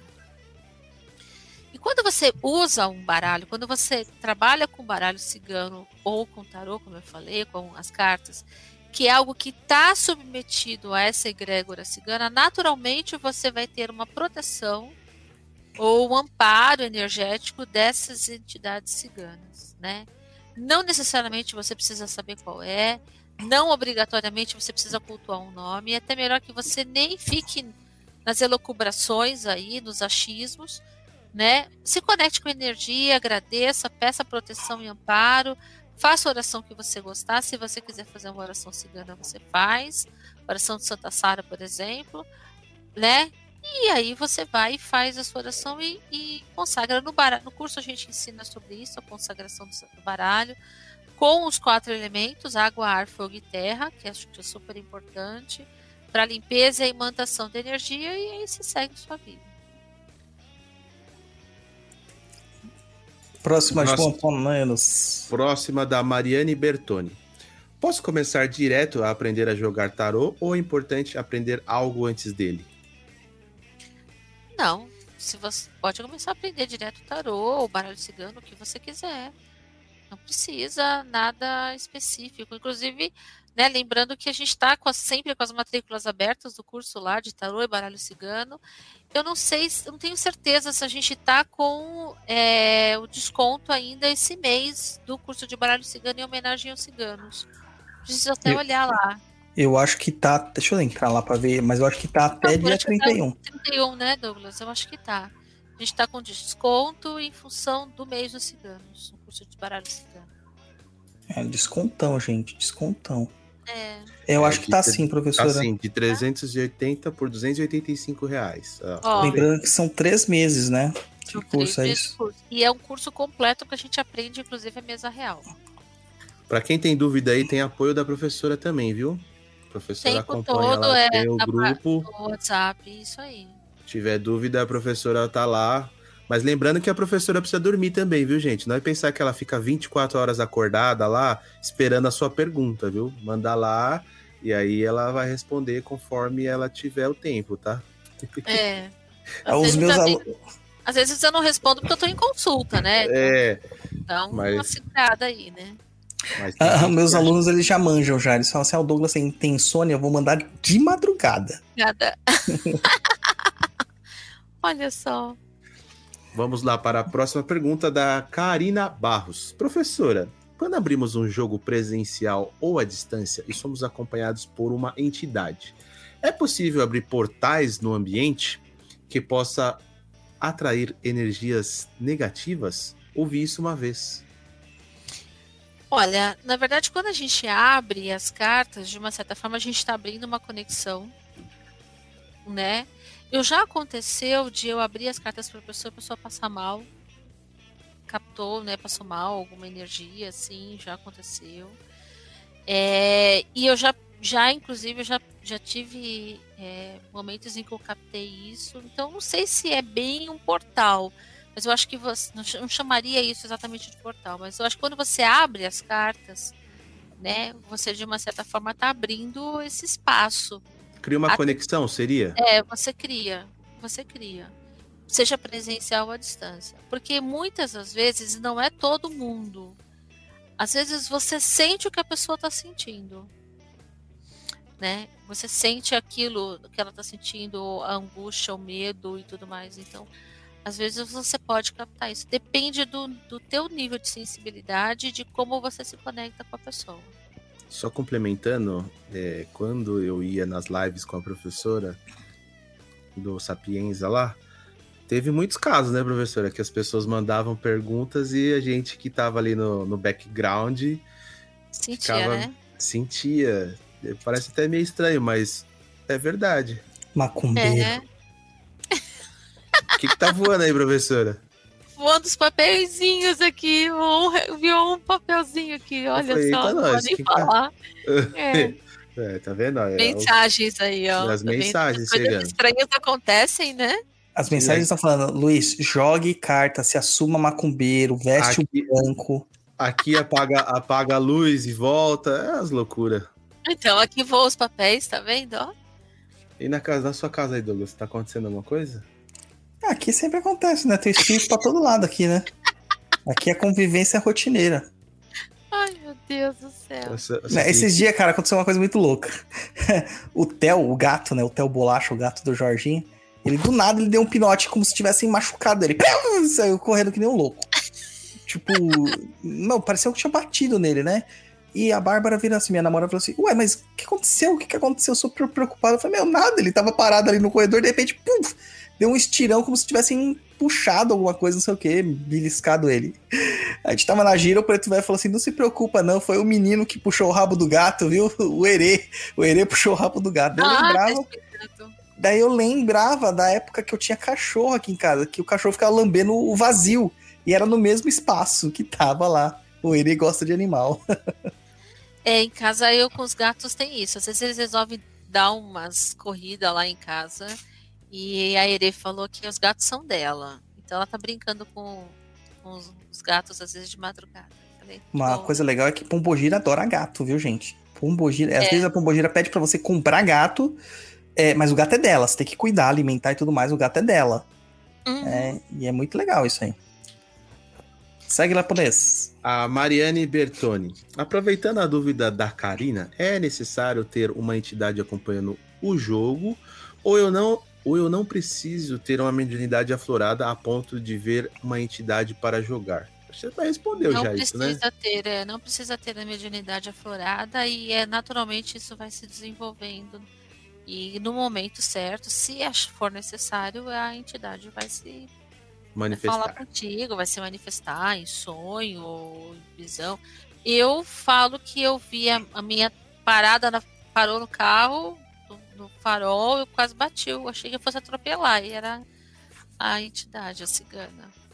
Se manifestou na minha frente, assim. E foi muito inesperado. Ó, o Guto fala aqui: consigo jogar. é, consigo usar o baralho dos 40 servidores como baralho cigano? Nos- eu sei que nos 40 servidores tem um método oracular deles. Né? Mas como 40 baralho cigano, não. Ah, não. É um baralho feito de servidores de magia do caos. Cada O servidor tem um propósito. O É, é, mas- adora um servidor, né? Meu Ele Jesus adora. amado. E, mas assim, o baralho cigano tem 36 cartas. Tem que ser 36 cartas e tem que seguir a- os negócios dele. É, Você pode usar como um oráculo qualquer. sim. Tem uma coisa importante, assim, a gente vai ter alguns baralhos ciganos que você vai ter, por exemplo, na a carta do cachorro, você vai ter o cachorro e você vai ter o gato. Carta dos pássaros, você tem pássaros e coruja. Ou você tem dois homens e tem duas mulheres. Então precisa escolher. Você não vai usar o gato e o cachorro. Ou você usa um ou você usa o outro. Você não vai usar o pássaro e a coruja. Ou você usa um ou você usa o outro. E não é dois, você não vai usar os dois homens e as duas mulheres, você escolhe um deles e você pode inclusive usar quando vai usar a mesa real, se você vai ler para alguém que tem uma relação homoafetiva, aí você pode escolher dois homens e duas mulheres para fazer a mesa real. Então, é, né, isso é uma outra coisa que a gente precisa entender. Aí no curso eu explico isso melhor. O, o Guto postou isso aqui ó, hoje no Brawl, ele repostou aqui. Que é mais ou menos o que aconteceu com os papelzinhos aí, viu? Que alguém falou aqui, ó. Ah, foi pra mim os papelzinhos voando. Acho que pra Karina Barros aqui, ó. Como os guias espi- espirituais se sentem depois de te enviar cinco sincronicidades, dois conselhos por terceiros, cinco horas iguais, uma Uma borboleta e mesmo assim você não capta a mensagem, cara. Ai, adorei isso! É isso aí. Bem por aí. Vamos lá, É que eu próxima não posso per- falar o que tá escrito aqui no meu papelzinho, entendeu? Vamos lá. É, a próxima pergunta é da Mary Ann Francisco. Na leitura de mãos, tem diferença ler a mão direita ou a esquerda? Então, se diz o seguinte: quando você é destro, você vai ler a mão direita da pessoa, quando a pessoa é canhoto, você lê a esquerda. É, e geralmente se, você fala isso, né? Os ciganos eles vão falar para a pessoa assim: qual é a mão que você quer? Porque diz né, que a mão direita é a mão dominante, mas a mão esquerda seria uma mão mais conectada com as energias do coração. Então se fala muito isso. É, por isso que eu perguntei: me dá a mão que você quer. A É. mão, minha mão eu, eu vou sou, ter- eu sou destro. Eu vou até contar uma historinha bonitinha aqui. A gente usa a aliança de casamento na mão esquerda porque os gregos antigos acreditavam que existia uma, uma artéria, uma veia, É, que ia direto pro coração, que era o centro das emoções deste dedo. Tá? É claro que isso é mentira, porque no divórcio se leva a tudo.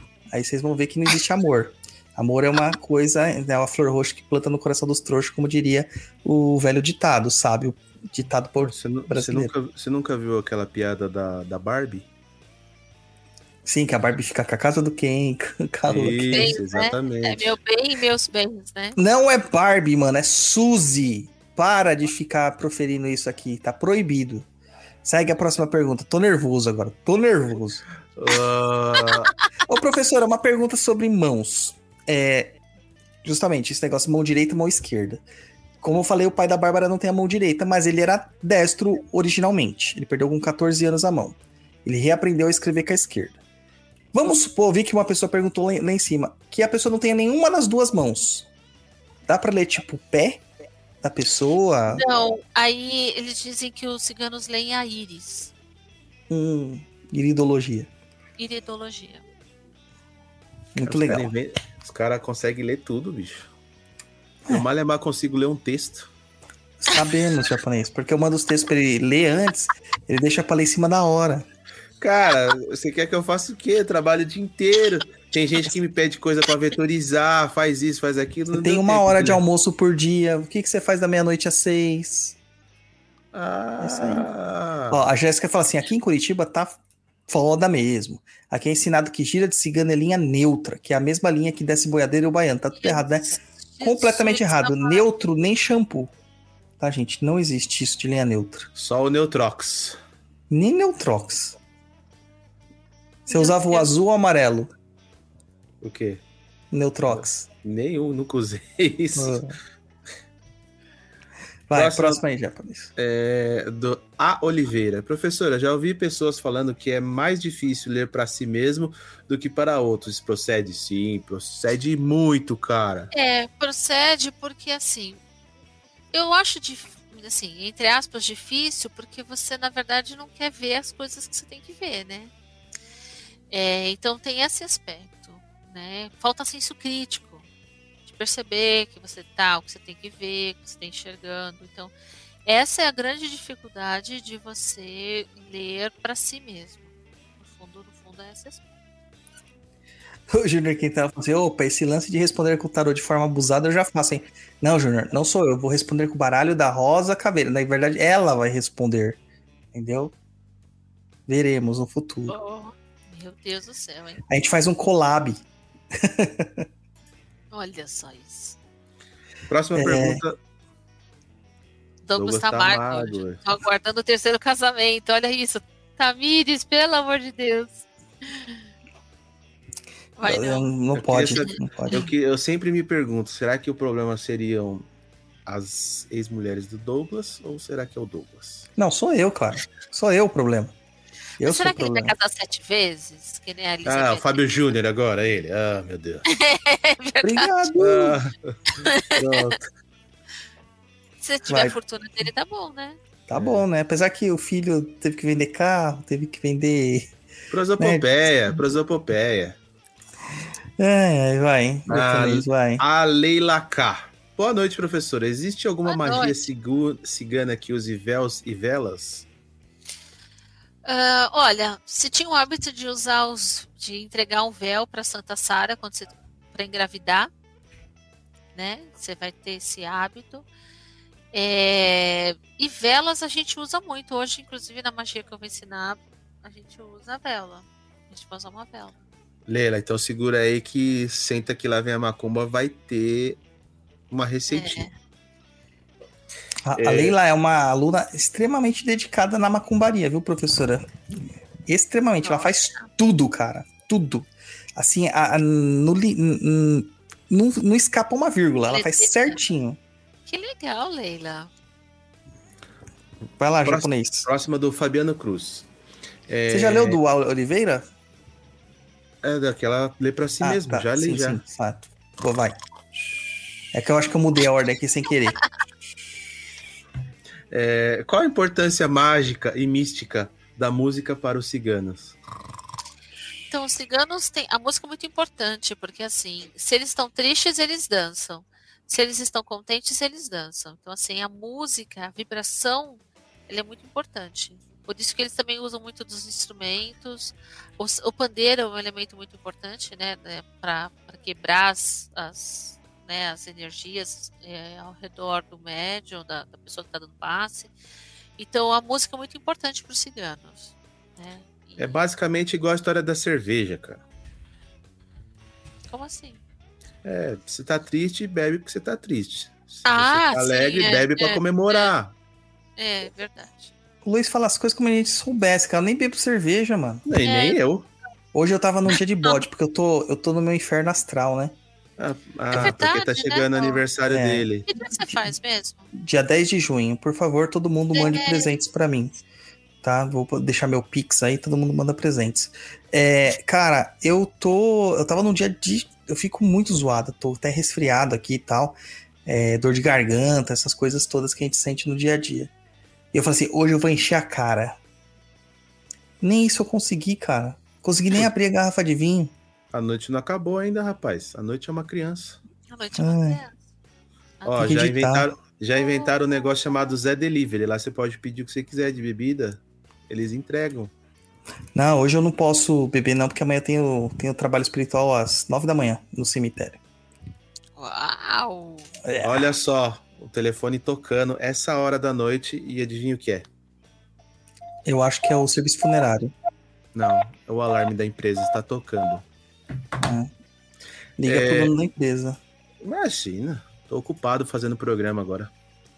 É, vamos lá. O Júnior Castro, como os signos obtiveram. Como os signos? Deve ser os ciganos, Signos. né? Ah, Cigano, é. ele corrigiu depois. É. Como os ciganos obtiveram a capacidade de ler cartas? Qual foi o método? Então, assim, é, os ciganos são muito, são muito intuitivos, muito, eu diria assim, vai, eles são muito, tem uma mediunidade muito acentuada, né? E isso, tal, segundo a história, isso teria sido um dos formas, dos motivos pelos quais eles saíram de lá, da Índia, né? Não se quiseram se submeter ao sistema de castas. Então, o fato de já ter essa capacidade ampliada de, de visão, essa mediunidade, vamos assim dizer, é, no contato que eles tiveram ali no Oriente Médio, é, junto com os árabes, principalmente com o baralho, eles só atribuíram isso, um método de leitura, atribuindo inclusive é, os significados para as cartas. Então, é, isso viria desse, desse contato, foi uma deliberação deles. Né? É claro que a gente tem uma história com relação aos naipes, né? Além da, da ligação dos naipes com os elementos e o significado de cada uma delas, a gente tem isso dentro do sistema da cartomancia. Né? Então, a gente tem essa, essa, essa relação. E, e aí os ciganos vão atribuir isso. Mas tem muito da mediunidade deles, né? Dessa capacidade que eles já tinham desde que eles saíram lá da Índia.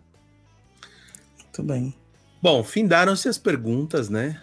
Tem uma aqui que não tem a ver com a pauta, do André Luiz Brandão, fala assim: Nossa, que acidente foi esse com o pai da Bárbara, que difícil. Ele estará conosco, se Deus permitir, né? No nosso programa de aniversário em julho. Que, que julho? É? Está...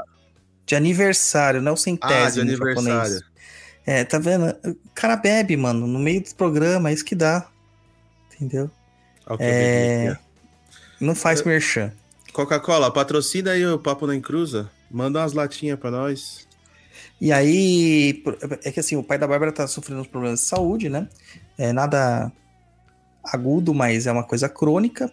E esperamos que ele esteja lá para ele contar as histórias de terreiro deles. Então, até vocês que tiverem suas histórias de terreiro, de macumbaria, de coisas, sabe, paranormais, de susto, qualquer coisa desse tipo, manda pra gente lá no contato arroba perdido.cl pra gente ler no Contos de Terreiro especial de aniversário que a gente vai ter.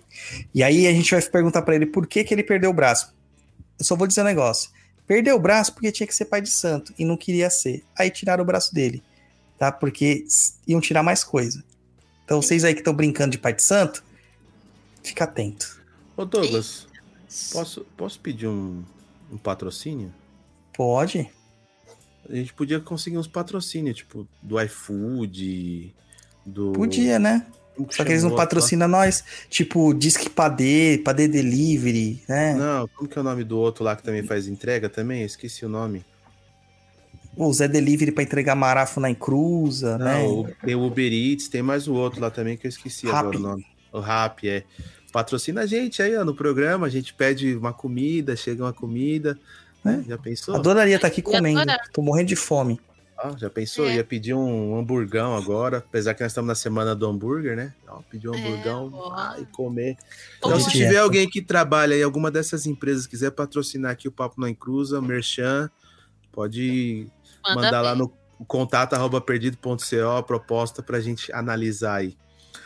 Bom, como a gente está recebendo aqui, a gente está recebendo os superchats, eu acho que a gente vai fazer um, salvo, um Senta aqui lá vem a Macumba com a professora especial aqui, né? Então vou jogar a vinheta aqui, vou jogar a vinheta.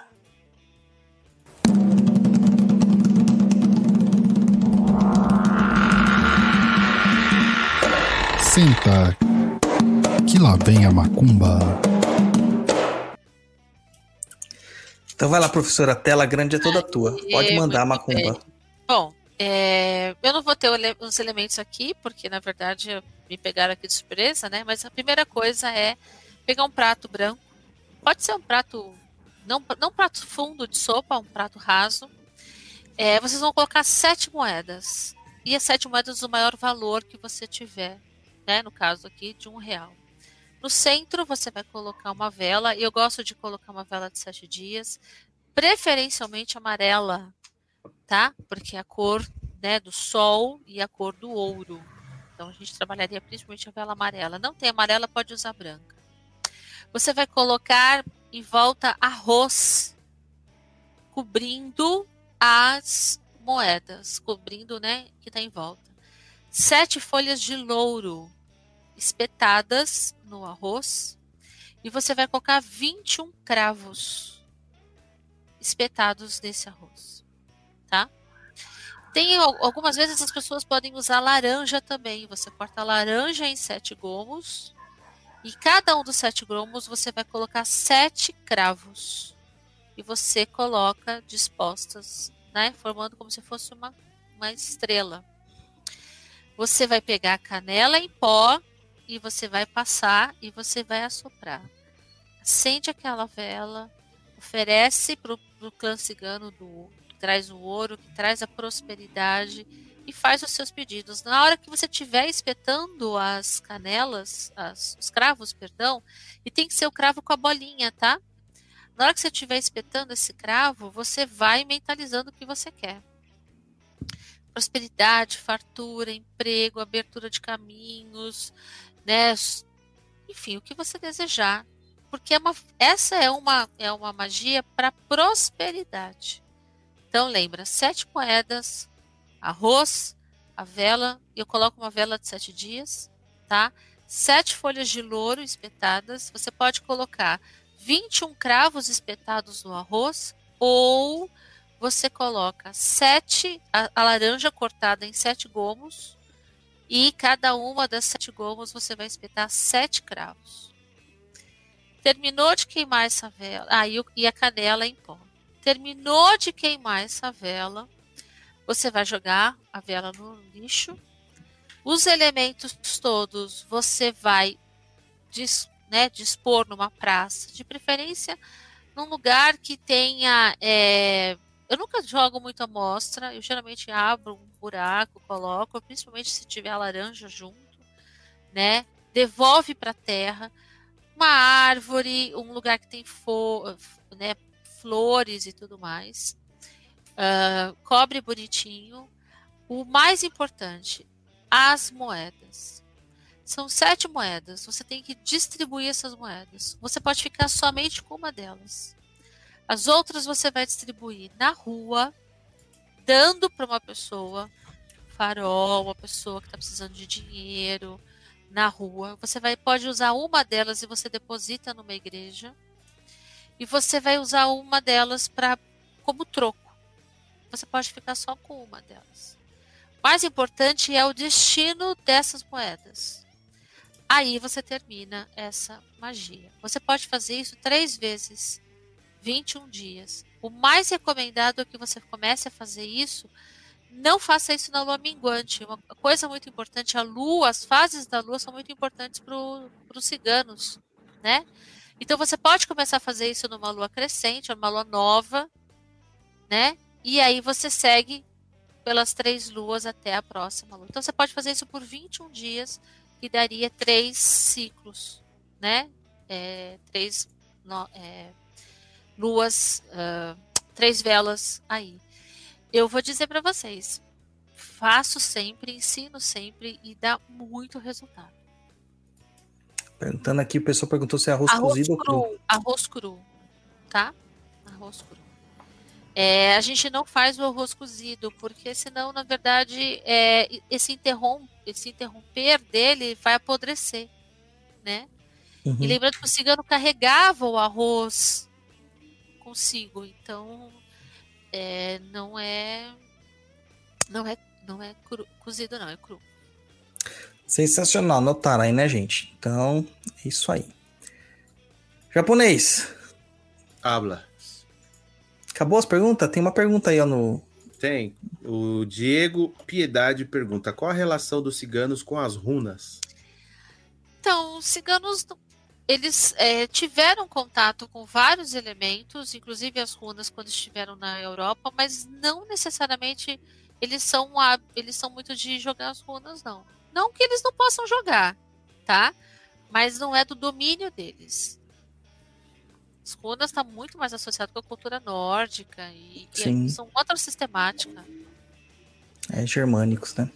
É. Bom, é isso aí. Terminamos, professora. Então, agora, por favor, deixe os seus recadinhos, suas considerações, seu jabá, pessoal, o serviço que você presta, onde as pessoas se encontram. É isso aí. A pessoa está perguntando se tem algum dia da semana específico. Particularmente, gosto de fazer na quarta-feira.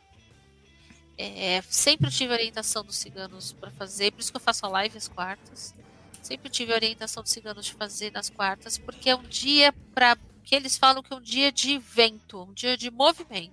É dia de Mercúrio. É, e aí uma outra coisa que eles me falam é o seguinte, um horário específico eu faço depois das, das 16 horas, depois das 4 horas da tarde. Eles dizem que é uma mudança de ciclo, de, é como se os ventos se movimentam mais depois das 16 horas. Então eu costumo fazer é, um pouco depois disso, tá bom?